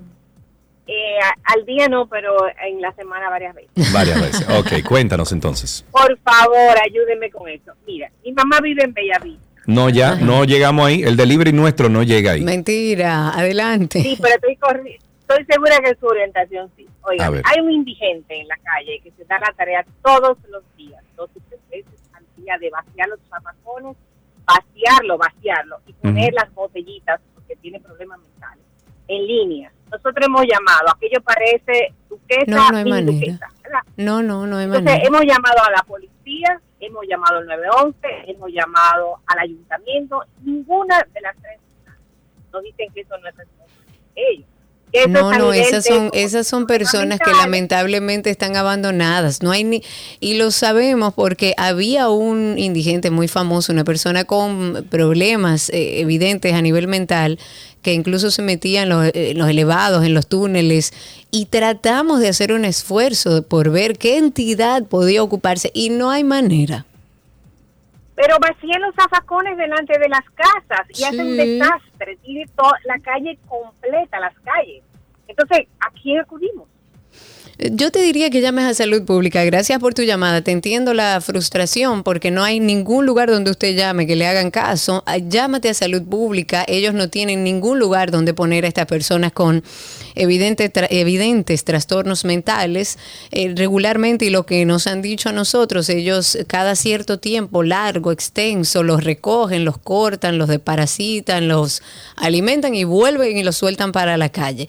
A expensas de que estas personas que no están en su control mental, pues pueda hacerle daño o le complique la vida como a usted y a los que viven en la zona por esa situación. Pero lamentablemente, ojalá llames a salud pública y consigas una respuesta, pero actualmente si alguien sabe dónde se puede llamar, pues que nos haga saber. 829-236-9856, el teléfono aquí en 262, 829-236-9856. Ahí tienes a alguien en Twitter Spaces, ¿eso es? ¿No? No, están calladitos, están muy calladitos. Comentemos entonces sobre la DGI que aclaró que a los comercios productores de carnes, jamones y embutidos nacionales o importados se le aplicará ITEVIS. Según la DGI, solo se encuentran exentos de este impuesto los bienes establecidos en, uno de los artículos del Código Tributario y esas excepciones impositivas deben estar amparadas en disposiciones legales que estén aprobadas por el órgano legislativo nacional. Esto como lo indica eh, uno de los artículos eh, eh, incluso de la Constitución Dominicana. Pues la, D- la DGI dice que esta medida se está llevando a cabo tomando en consideración no solamente lo que dispone la normativa legal nacional, sino también los compromisos internacionales asumidos por nuestro país dentro del marco del Acuerdo General sobre Aranceles Aduanares y de Comercio. Voilà, 829-236-9856, 829-236-9856, el teléfono aquí en 12 y 2 pueden llamar. La explosión en la que dos miembros de la Policía Nacional resultaron heridos está relacionada con un mal manejo en el eh, almacenamiento de municiones del Departamento de Intendencia de Armas de esa institución. Circula en medios de comunicación eh, con el pasar de los años, este departamento no ha sido actualizado dentro de los estándares para el manejo de armas y municiones, siendo una, estru- una estructura que data desde la era de Trujillo. Y se divertirán, pam, pam, pam. Lo que se dice es que esas condiciones han convertido el Departamento de Intendencia de Armas en una bomba de tiempo, ya que entre las exigencias dentro de los estándares actuales está el manejo de la temperatura, pero la estructura no está equipada. Por Qué eso mal motivo- que le han ese- quedado a Abinader. Chach. ¿Qué, qué sirve en la policía? Chach, pero ¿Qué, ese- ¿Pero qué sirve? Yo no sé. ¿Qué sirve? A tres años de la, de la, de todo el bombo y platillos que hablaron de la re- reforma de la Karina policía Larrauri, espérate un momentico, porque tú sabes que las cosas no van a pasar de la noche a la mañana. No, ¿eh? claro, claro. ahora. Grita y manomia. burlándose de la gente seria y trabajadora. Déjenme invitarlos a una convocatoria eh, para que nos unamos todos en la defensa de nuestras áreas protegidas. Esta mañana escuché a un locutor que la verdad da tristeza porque él dice que todos los que hablamos sobre los temas ambientales, él sabe que hay intereses que nos están pagando. Yo no sé cuáles intereses, porque los intereses son proteger nuestros recursos naturales. La coalición por la defensa de las áreas protegidas, que ese locutor decía que no entendía qué era eso, que eso no estaba registrado, le explico. La coalición por- para la defensa de las áreas protegidas es un grupo de fundaciones que todas están articuladas, que todas están formalizadas y decidieron unirse en vista del- de la dejadez de la protección de nuestras áreas protegidas para aunar esfuerzos, para que se escuche el reclamo de que cuiden nuestros recursos. Pues la coalición está invitando a todos los medios de comunicación al depósito de la denuncia formal para que se investiguen las circunstancias en las cuales se ha perpetrado un posible fraude en la titulación de 14 millones de metros de terreno contra el Estado Dominicano en un área protegida que es de todos nosotros, conocida como Bucanyé, en Pedernales. Esto va a ser, esto va a ser mañana, jueves 20 de abril, a las 8 de la mañana, en la sede de la Procuraduría General. Todo el que esté interesado en ir, todo el que le interese la protección de nuestros recursos, está abierta la invitación para que acompañe a la coalición a depositar esta denuncia formal. Ahí tenemos a Mariana en la línea. Buenas tardes, Mariana. Adelante. Hola, Sergio. Hola, Karina. Un rapidito esto. Sí. Eh, lo que tienes en el ojo, chequéate la tiroides. Puede Tiroides. ser una oftalmopatía tiroidea o puede ser la enfermedad de Graves. Tengo familiares que han pasado por eso y esos son los mismos síntomas que tienen. Si Anótalo, es Anótalo. No, no, me voy a checar la tiroides. ¿Qué voy a hacer? Voy- La No, pero, tiroides. pero ella te dio dos nombres. Espérate, espérate, vamos a apuntar esto entonces. Sí. Esto es que tengo que ir donde un Endocrinólogo. endocrinólogo, ajá. La- que puede ser cuáles la dos cosas? oftal- Oftalmopatía Oftalmopatía tiroidea tiroidea, tiroidea. Ok. O o la enfermedad de Graves o Graves disease. G-R-A de E. Grace o Grace Disease. Ahora mismo me voy a poner en eso. Bueno, cuando acabe el programa, Grace Disease. Así que ya tú sabes. Gracias, te lo agradezco. Ojalá y sea eso y ya le ponemos nombre a lo que tengo en el ojo. y Claro, así salimos de eso. Muy bien. Me faltó preguntarle si eso se cura. Sí, seguro, seguro. O, o a lo mejor se le puede dar algún tratamiento que, que no sea tan incómodo para ti. 829-236-9856. 829-236-9856 y mi gente de Twitter Spaces que está tan callado. De último minuto, señores, la Cámara de Diputados designó en el día de today a la Comisión de Salud para que sean investigadas ya las muertes de los 35 neonatos en la maternidad San Lorenzo de, de los Mina. Esta información la reveló o se reveló durante una sesión ordinaria que se está llevando a cabo o se estaba llevando a cabo en el hemiciclo del, del Congreso Nacional. Eso definitivamente hay que averiguarlo. Señores, pero estos son todos los síntomas que tengo yo. Ah, bueno, pues dale la gracia. Cuando te cure y ya te sienta bien, tú deberías recordar el nombre de esa oyente. Se llama. Graves Disease. Graves Disease. Y es una un desorden autoinmune. Wow. Mira qué bien. Ok. Qué rico. 829-236 es lo que me faltaba. 829-236-9856. 829-236-9856. El teléfono aquí en 12 y 2. El juez de la Oficina de Atención Permanente de Santiago aplazó para este jueves la medida de coerción contra un hombre acusado de mantener en cautiverio a su expareja sentimental, a la cual sometió a actos de tortura y otros abusos psicológicos. Que le hagan lo mismo a él y ya, punto. 829-236-9856. Me voy a Twitter Spaces. Por ahí está nuestra amiga Patricia y luego vamos a la línea. Cuéntanos, Patricia. Buenas tardes. Bienvenida. Ah, gracias. Recordando que en el 2014 fallecieron 11 niños en el hospital Robert Rico por falta de oxígeno, que un lenguaje llano se llevaron el- la directora del hospital y al ministro de Salud Pública en ese, en ese momento.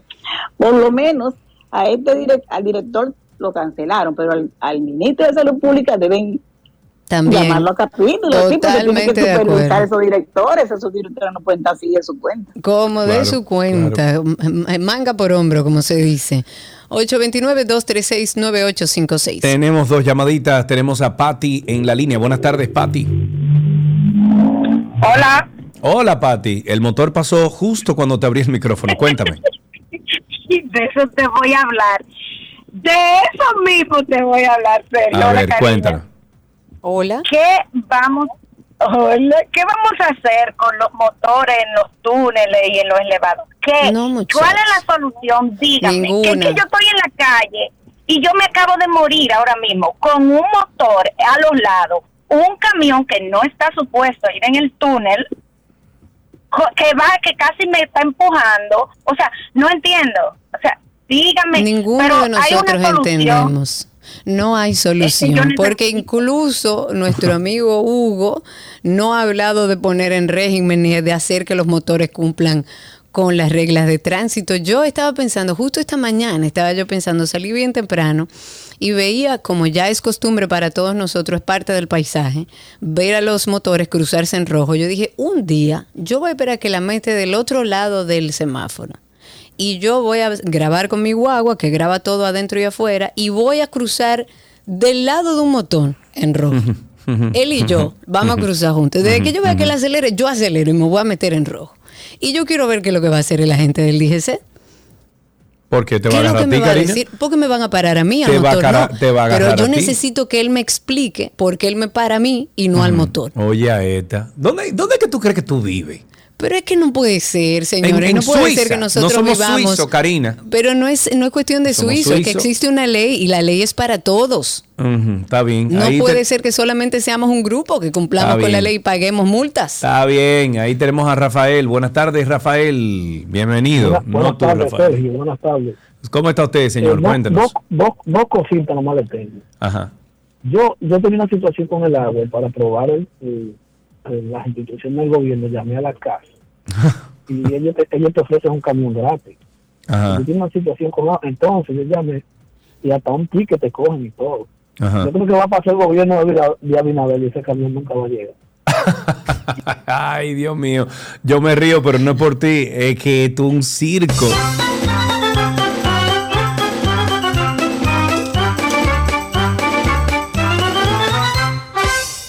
¿Alguna otra cosa? No, ahí tenemos a Lucas Guzmán. Lucas está, vamos a ver Lucas si lo logramos esta vez y podemos hablar contigo. Habilita tu micrófono, te escuchamos Lucas, cuéntanos. Sí, bueno, ¿me escuchan? Perfectamente. Atención al ro- señor Rodolfo Minaya Ranciere, que se prepare, que ya se le está investigando en el FBI. ¿Es cuánto?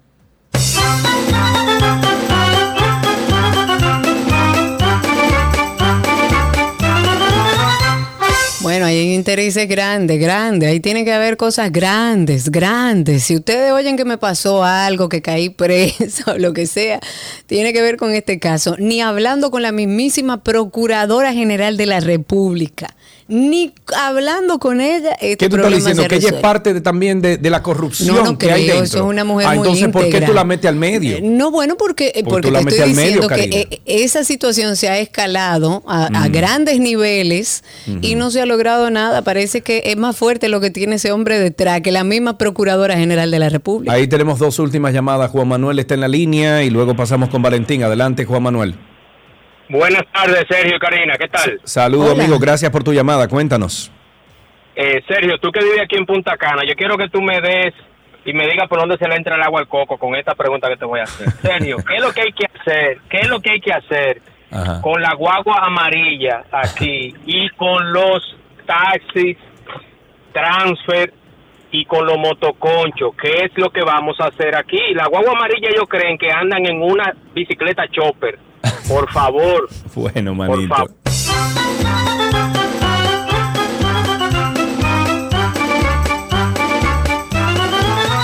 Tenemos una última llamada. Valentín, estás al aire. Cuéntanos. Mi hermano, ¿cómo están ustedes? Estamos vivos, Fíjate, amigo. Dos cosas. Primero, una sugerencia. Hagan una sesión que no sea tránsito y circo para uno llamar y hablar de otras cosas. No, pero usted puede hablar Y de lo que usted quiera en aquí, todos amigo. los segmentos usted puede Sí, llamar. claro, claro. El teléfono está abierto. Entonces, yo, yo estoy preocupado porque nuestro presidente, el ebanista, tiene que estar enfermo. ¿Por qué? Sí, porque yo busqué, ¿cómo se llama la enfermedad? Se llama insomniación aguda. Eso es cuando la gente como que la realidad la confunde o algo así. Porque él dijo que él ha entregado más viviendas que ningún otro gobernante. Y el señor tiene que estar mal de la mente.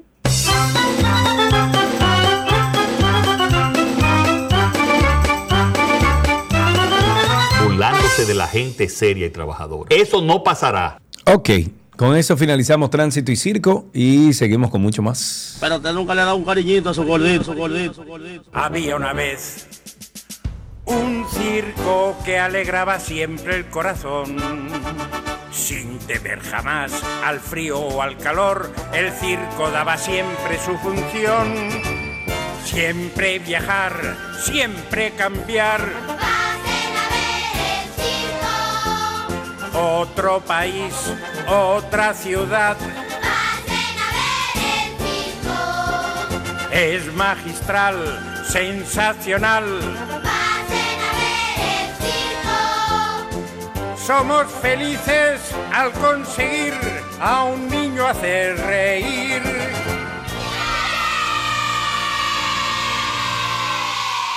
Todo lo que quieres está en 12 y 2.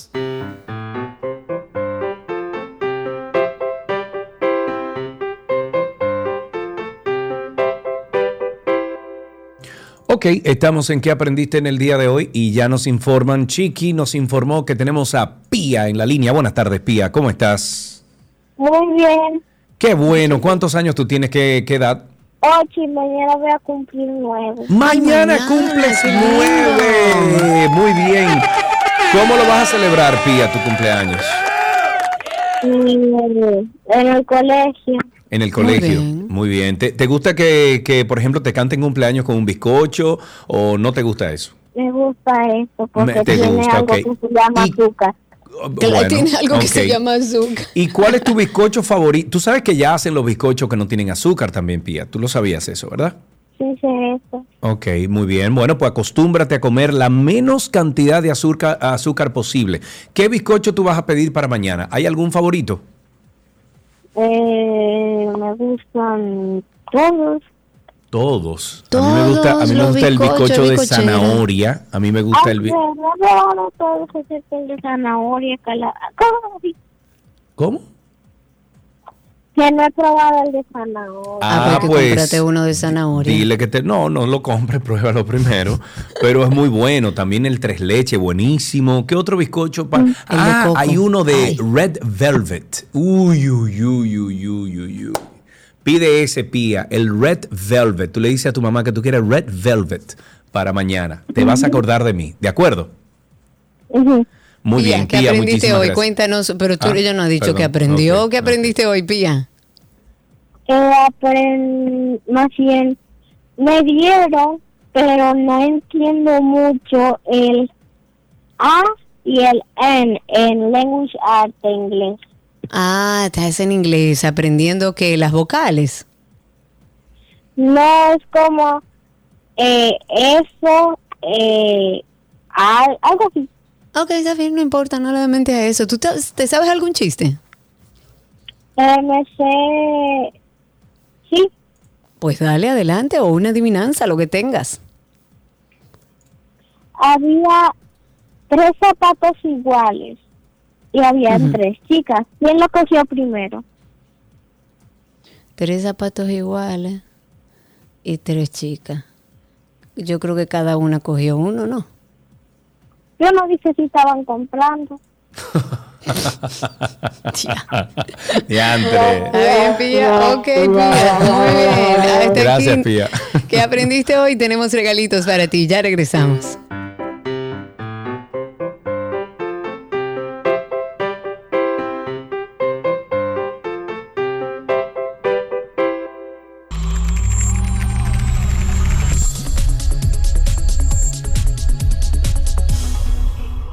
Estamos en artículos tecnológicos y como cada Wednesday, cada Wednesday, cada miércoles, estamos conectando con nuestro amigo Víctor Prieto de Punto Más que nos habla del mundo tecnológico de Apple. Amigo Víctor, ¿cómo estás? Sí, sí, sí. Muy ¿Cómo están bien. todos? Muy bien, gracias a Dios. Qué bueno escucharte y qué bueno tenerte con nosotros. Cuéntanos por dónde empezamos estos temas de Apple hoy en día. Bueno, tenemos un rumor ya bastante bueno de que el iPhone 15 pues sí vendrá, como habíamos rumorado ya, como habíamos, bueno, hemos mencionado ya, en USB solamente. Y aparenta ser que Apple tuvo el iPhone 15 en prototipo con conector Lightning, pero que aparentemente eso fue, como quien dice, engavetado rápidamente.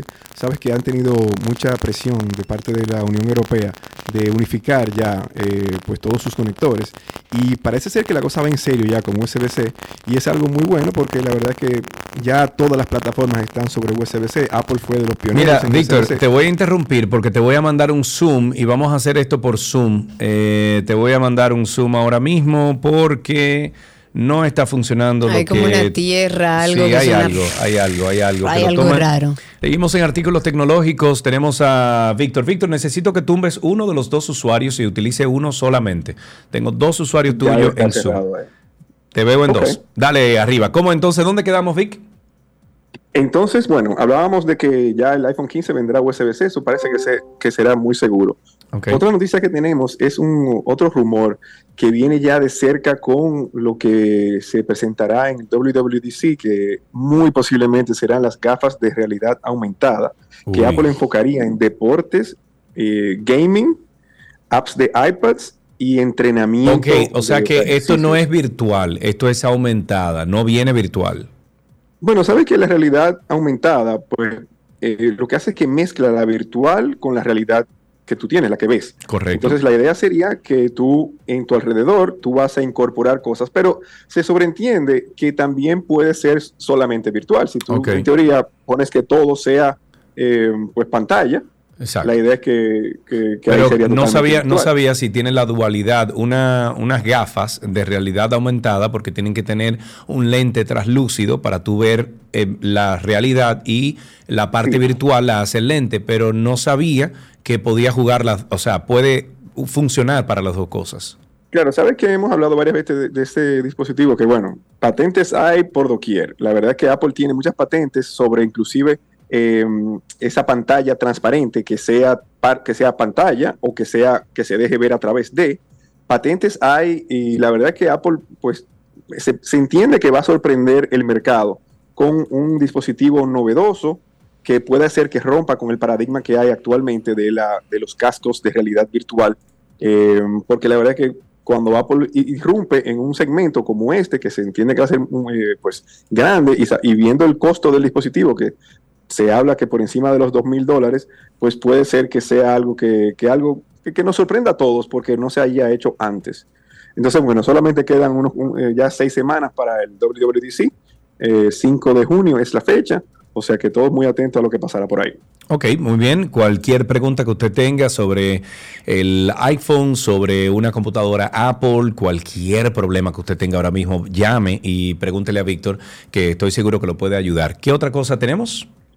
Bueno, tenemos un tip pequeñito que me interesó mucho porque vi que hay personas que han, se han quejado de que le han pues sustraído datos, sustraído dinero de cuentas, he oído que han llamado varias veces al programa. Y bueno, hay una, una forma de uno pues eh, eh, totalmente negar que se pueda hacer esto. O sea, eh, cuando tú puedes, o sea, cuando tienes el, el perfil de tiempo en pantalla activado, tú puedes hacer cambios en qué, qué se puede restringir eh, y entre ellos están el cambio de código y el cambio de cuenta para que no puedan, si alguien, te- porque mira lo que pasa, muchas veces eh, la gente cree que no, que me hackearon y no necesariamente fue que te hackearon, sino que en la vida real te estaban observando, vieron que introduciste el código, te, te dan seguimiento, a veces uno está en una plaza comercial, uno está en un sitio que es público y te siguen por ahí. Y bueno, la idea es que con este código de- del desbloqueo de la pantalla, pues no puedan hacer cambios adentro. Entonces, para esto tienes que activar el perfil de tiempo de pantalla, que normalmente viene desactivado, pero uno lo puede activar y es facilito. Te entras ahí, navegas a las restricciones de contenido y privacidad, luego navegas a permitir cambios y ahí entonces tú tocas en hacer cambio de código y para, para eh, luego eh, pues presionar donde dice cambiar a no permitir y también tocas el cambio de cuenta para también cambiarlo a que no lo permita. Y así, entonces, te va a pedir obviamente eh, credenciales de tu cuenta, primero para saber que eres tú, y Sí. también te va a pedir que crees un código nuevo en el caso de no permitir el cambio de código. Ok. Y estos son los códigos que uno no debe de compartir, porque son códigos, vamos a decir, internos, que tú debes de, de- de- de- debe de ser diferente al código de la, del desbloqueo de la pantalla, que es por donde agarran a la gente. Y la gente cree que, que lo hackearon eh, por, por internet, por lo que sea, y no, sencillamente te vieron, y con ese código, pues los equipos vienen, como, como que dice, vulnerables a esto, pero tú puedes hacer la modificación de los ajustes para que no se pueda entonces hacer esa modificación de tu, de tu clave, muy importante, y también de tu cuenta, que a veces eh, por ahí que se entran y entonces te ven tu correo y ven muchísimas cosas que a veces no, en el tiempo que uno se da cuenta y va eh, a hacer los cambios de lugar, pues en 15 minutos, pues ya hace rato se metieron y te cambiaron cosas. Ok, muy bien. Bueno, si tienen alguna pregunta, 829-236-9856. 829-236-9856 es el teléfono aquí en 262. Ahí tenemos a Ricardo con una pregunta para Víctor. Buenas tardes, Ricardo. Hey, buenas, Sergio, ¿cómo estás? Ricardo Blandino por aquí. Hey, Ricardo, ¿cuánto Eh, tiempo? Cuéntanos, amigo. Sí, un tiempecito.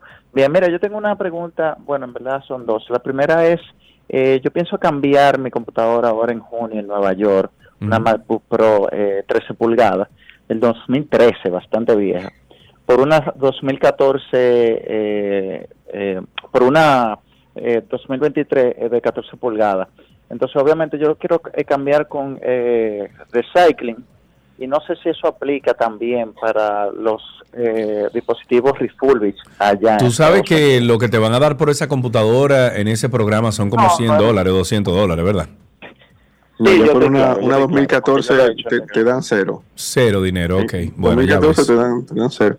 Pero igual, acércate a nosotros y vemos qué podemos hacer por ti, porque la verdad es que tenemos equipos eh, de 14 pulgadas de la versión anterior. Si lo quieres conseguir mejor que un refurbish, que siempre nuevo es mejor que refurbish, todavía tenemos equipos de esos disponibles eh, y siempre podemos hacer precio aquí. Lo mejor es comprar local para así eh, pues tener todo. Tener toda la garantía y toda la cosa.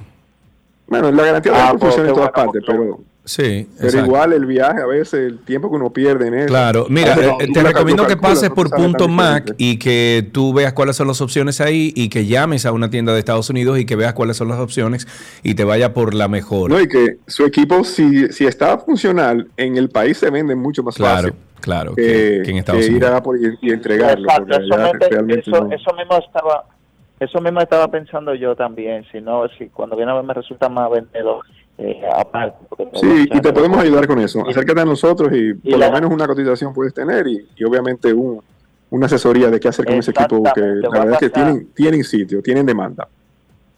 Voy a pasar para allá por, por eh, la Sarasota por eh, Unidos que yo te conocí ahí Víctor Tú Gracias. dijiste Ah, que tenías dos cositas, ¿verdad? ¿Cuál es la segunda? Ah, sí.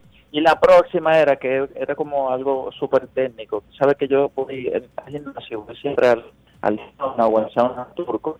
Y No, no, no, repite todo eso porque te Digo- perdimos ahí un segundito, repítelo.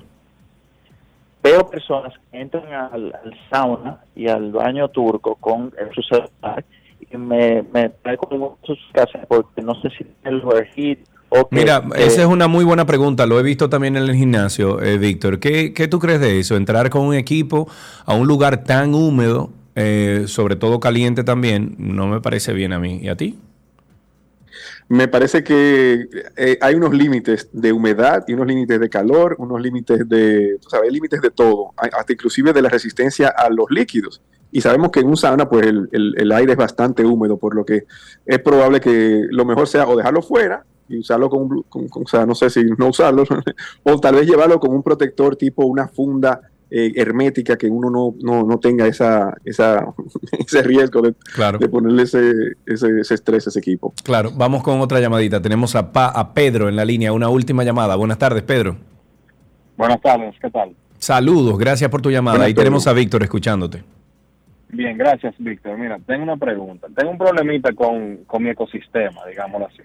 Eh, yo le compré una tabla a mi hija, entonces cuando le fui a poner el parent, el tema de que para que tenga que solicitarme permiso y eso, cometí el error y lo que hice fue, eh, no sé exactamente qué fue lo que hice, pero a todos mis dispositivos se le cambió el Apple ID y cogió el Apple ID de ella. Guay. Entonces, cuando intento cambiarlo, no me deja porque tengo que pedirle permiso al Apple ID mío, pero no tengo ningún dispositivo con mi Apple ID.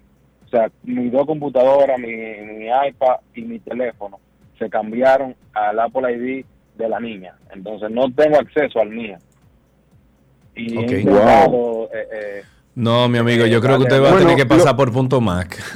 Sí, sí, la verdad que si tú pasas por acá, lo que vamos a hacer es que vamos a, a a tomar un equipo de lo que nosotros usamos para alquilar y eso entonces tú le pones tu Apple ID y ahí entonces vemos qué pasa. Y los muchachos son bastante buenos con esto de, de resolverle los Apple IDs a la gente, aunque muchas veces tenemos que eh, pues invocar a Apple llamándolos al, al 1-800 de ellos para que entonces tú pues digas lo que está pasando y ellos vean entonces que, que, que- que si hay una, una solución para ti, pues, pues te la, te la ofrecen.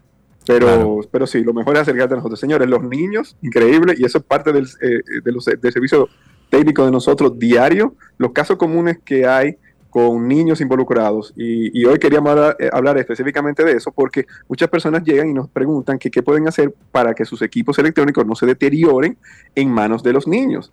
Y la verdad es que los niños, como los equipos están diseñados para adultos, por decirlo así, ¿qué uno puede hacer para que los niños tengan equipos duraderos? Lo primero, lo primero, lo primero, yo siempre les recomiendo a la gente que trate de aplicarle Apple Care si el equipo es nuevo. El Apple Care es una garantía extendida que se puede extender a dos años, tres años, dependiendo del equipo, y está cubierto todo lo que le pase al equipo, menos una pérdida o un robo, que ya eso en Estados Unidos y en otros países sí funciona, por aquí estamos solamente con las reparaciones y normalmente le ponen un equipo eh, pues o, o reparado 100% o inclusive cambiado. Claro. Lo demás, para equipos usados o más viejos, tenemos hasta inclusive seguros de aseguradoras locales que por poco dinero mensualmente te protegen el equipo hasta inclusive hasta 120 mil pesos. Ah, eso, eso. También, señores, los covers, los protectores de pantalla, estuches, las mochilas que son dedicadas para equipos electrónicos, que no son mochilas finitas, sino que tienen protección por dentro. Y obviamente concientizar a los niños de no dejarle cosas entre las pantallas de las laptops, que se rompen muchas pantallas por esto, darles espacio, cambiarle a veces, diseñarle un espacio nuevo cuando ya el niño ya entra en edad, un, un área en, en su habitación que sea apta para trabajar, donde tengan espacio. Lo otro es educarlos para que no coman ni beban alrededor de los equipos y obviamente crearle conciencia sobre el valor que tienen estos equipos para que ellos entiendan que mami y papi trabajan muy duro para proteger. Y que el dinero no es en una mata que uno lo busca, Víctor. Víctor, muchísimas he, gente, he visto gente que, le, que los niños tienen que ir a pagar sus preparaciones. Ah, muy bien, muy Cuando bien. son repetitivos, Muy incidentes, ya Muy bien. sabes cómo es Debe ser así. Víctor, como siempre, muchísimas gracias por todas las ayudas y estos tips que nos ofrecen en artículos tecnológicos. Para más información, arroba punto mac rd. Así finalizamos artículos tecnológicos en el día de hoy.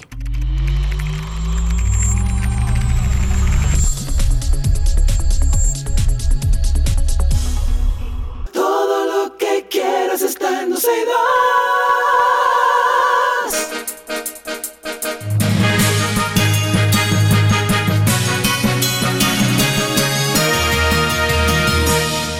Aquí están las noticias actualizadas. El Ministerio de Educación Superior, Ciencia y Tecnología, MESIT, ha anunciado que está inmerso en un proceso para especificar los requisitos generales y especiales que exige ese organismo y otros ministerios con miras a disminuir la carga burocrática de ese procedimiento y hacer más eficiente la emisión del exequatur.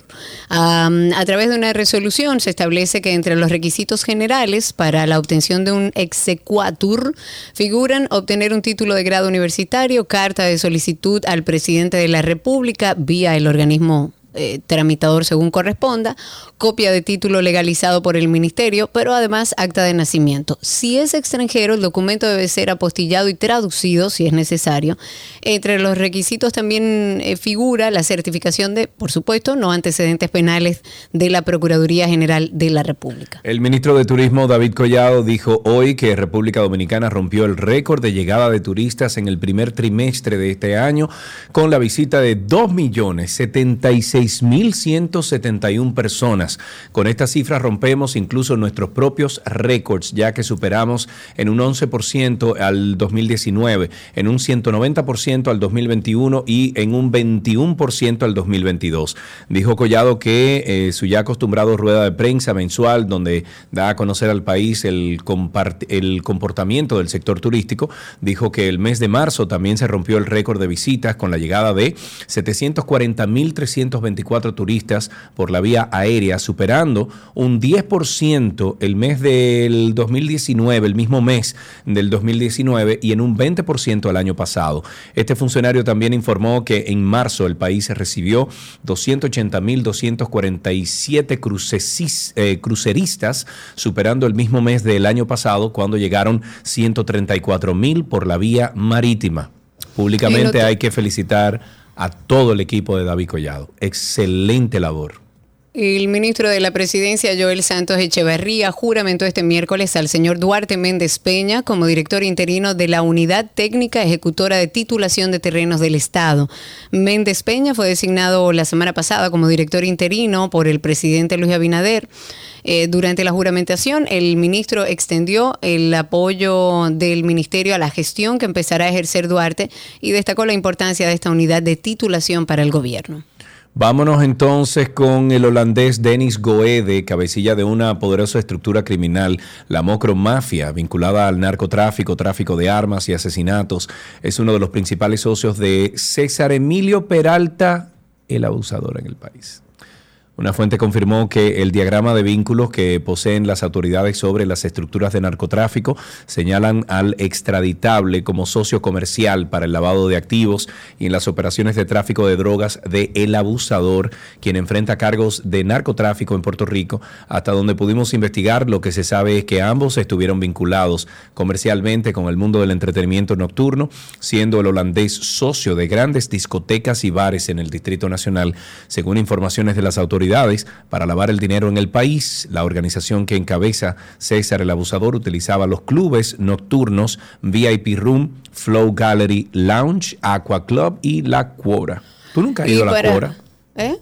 ¿Tú nunca has ido a La Cuora? No, no. Yo fui a la Cuora, la última vez que yo fui a la Cuora, bueno, fui dos veces, pero la última vez que yo fui a la Cuora tiene que haber sido hace 15 o 20 años atrás. Wow. Sí. Y todavía existe, ¿está? O sea, Eso estaba ahí, eso está el otro día con César el Abusador. Este 20 de abril se va a producir un eclipse de sol que va a ser visible en el sudeste asiático, las islas Filipinas y Oceanía. La NASA va a ofrecer en directo desde, desde Australia. Este eclipse tiene la eh, peculiaridad de ser mixtos. En este caso particular comenzará como anular, es decir, que cambiará a total y volverá a ser anular poco antes de terminar. Eso es parte de lo que informa el Observatorio Astronómico Nacional. También tenemos que ante el reclamo de los residentes de los guandules a la Policía Nacional de reforzar el sector con más pat- patrullaje eh, policial a consecuencia del incremento de atracos, de enfrentamientos de bandas e intercambios de disparos, el ministro de Interior y Policía Jesús Chu Vázquez se rehusó a dar declaraciones al respecto. Qué raro. Con esto Ah. finalizamos este, estas noticias actualizadas aquí en 12 y 2.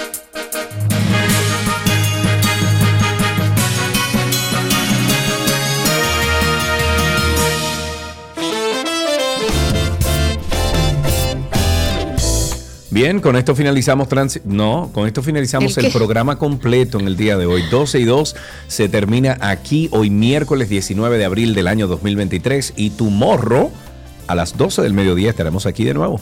Sí, señor. Gracias a todos los que sintonizaron por las diferentes vías. Seguimos en comunicación a través de redes. No olviden visitar la cuenta de Instagram de Karina y Sergio After Dark. Ese es en nuestro podcast. Por ahí está el enlace directo y es una forma rápida de que ustedes nos cuenten qué quieren que hablemos en nuestro podcast. Será hasta mañana. Chau, chau. Bye, bye.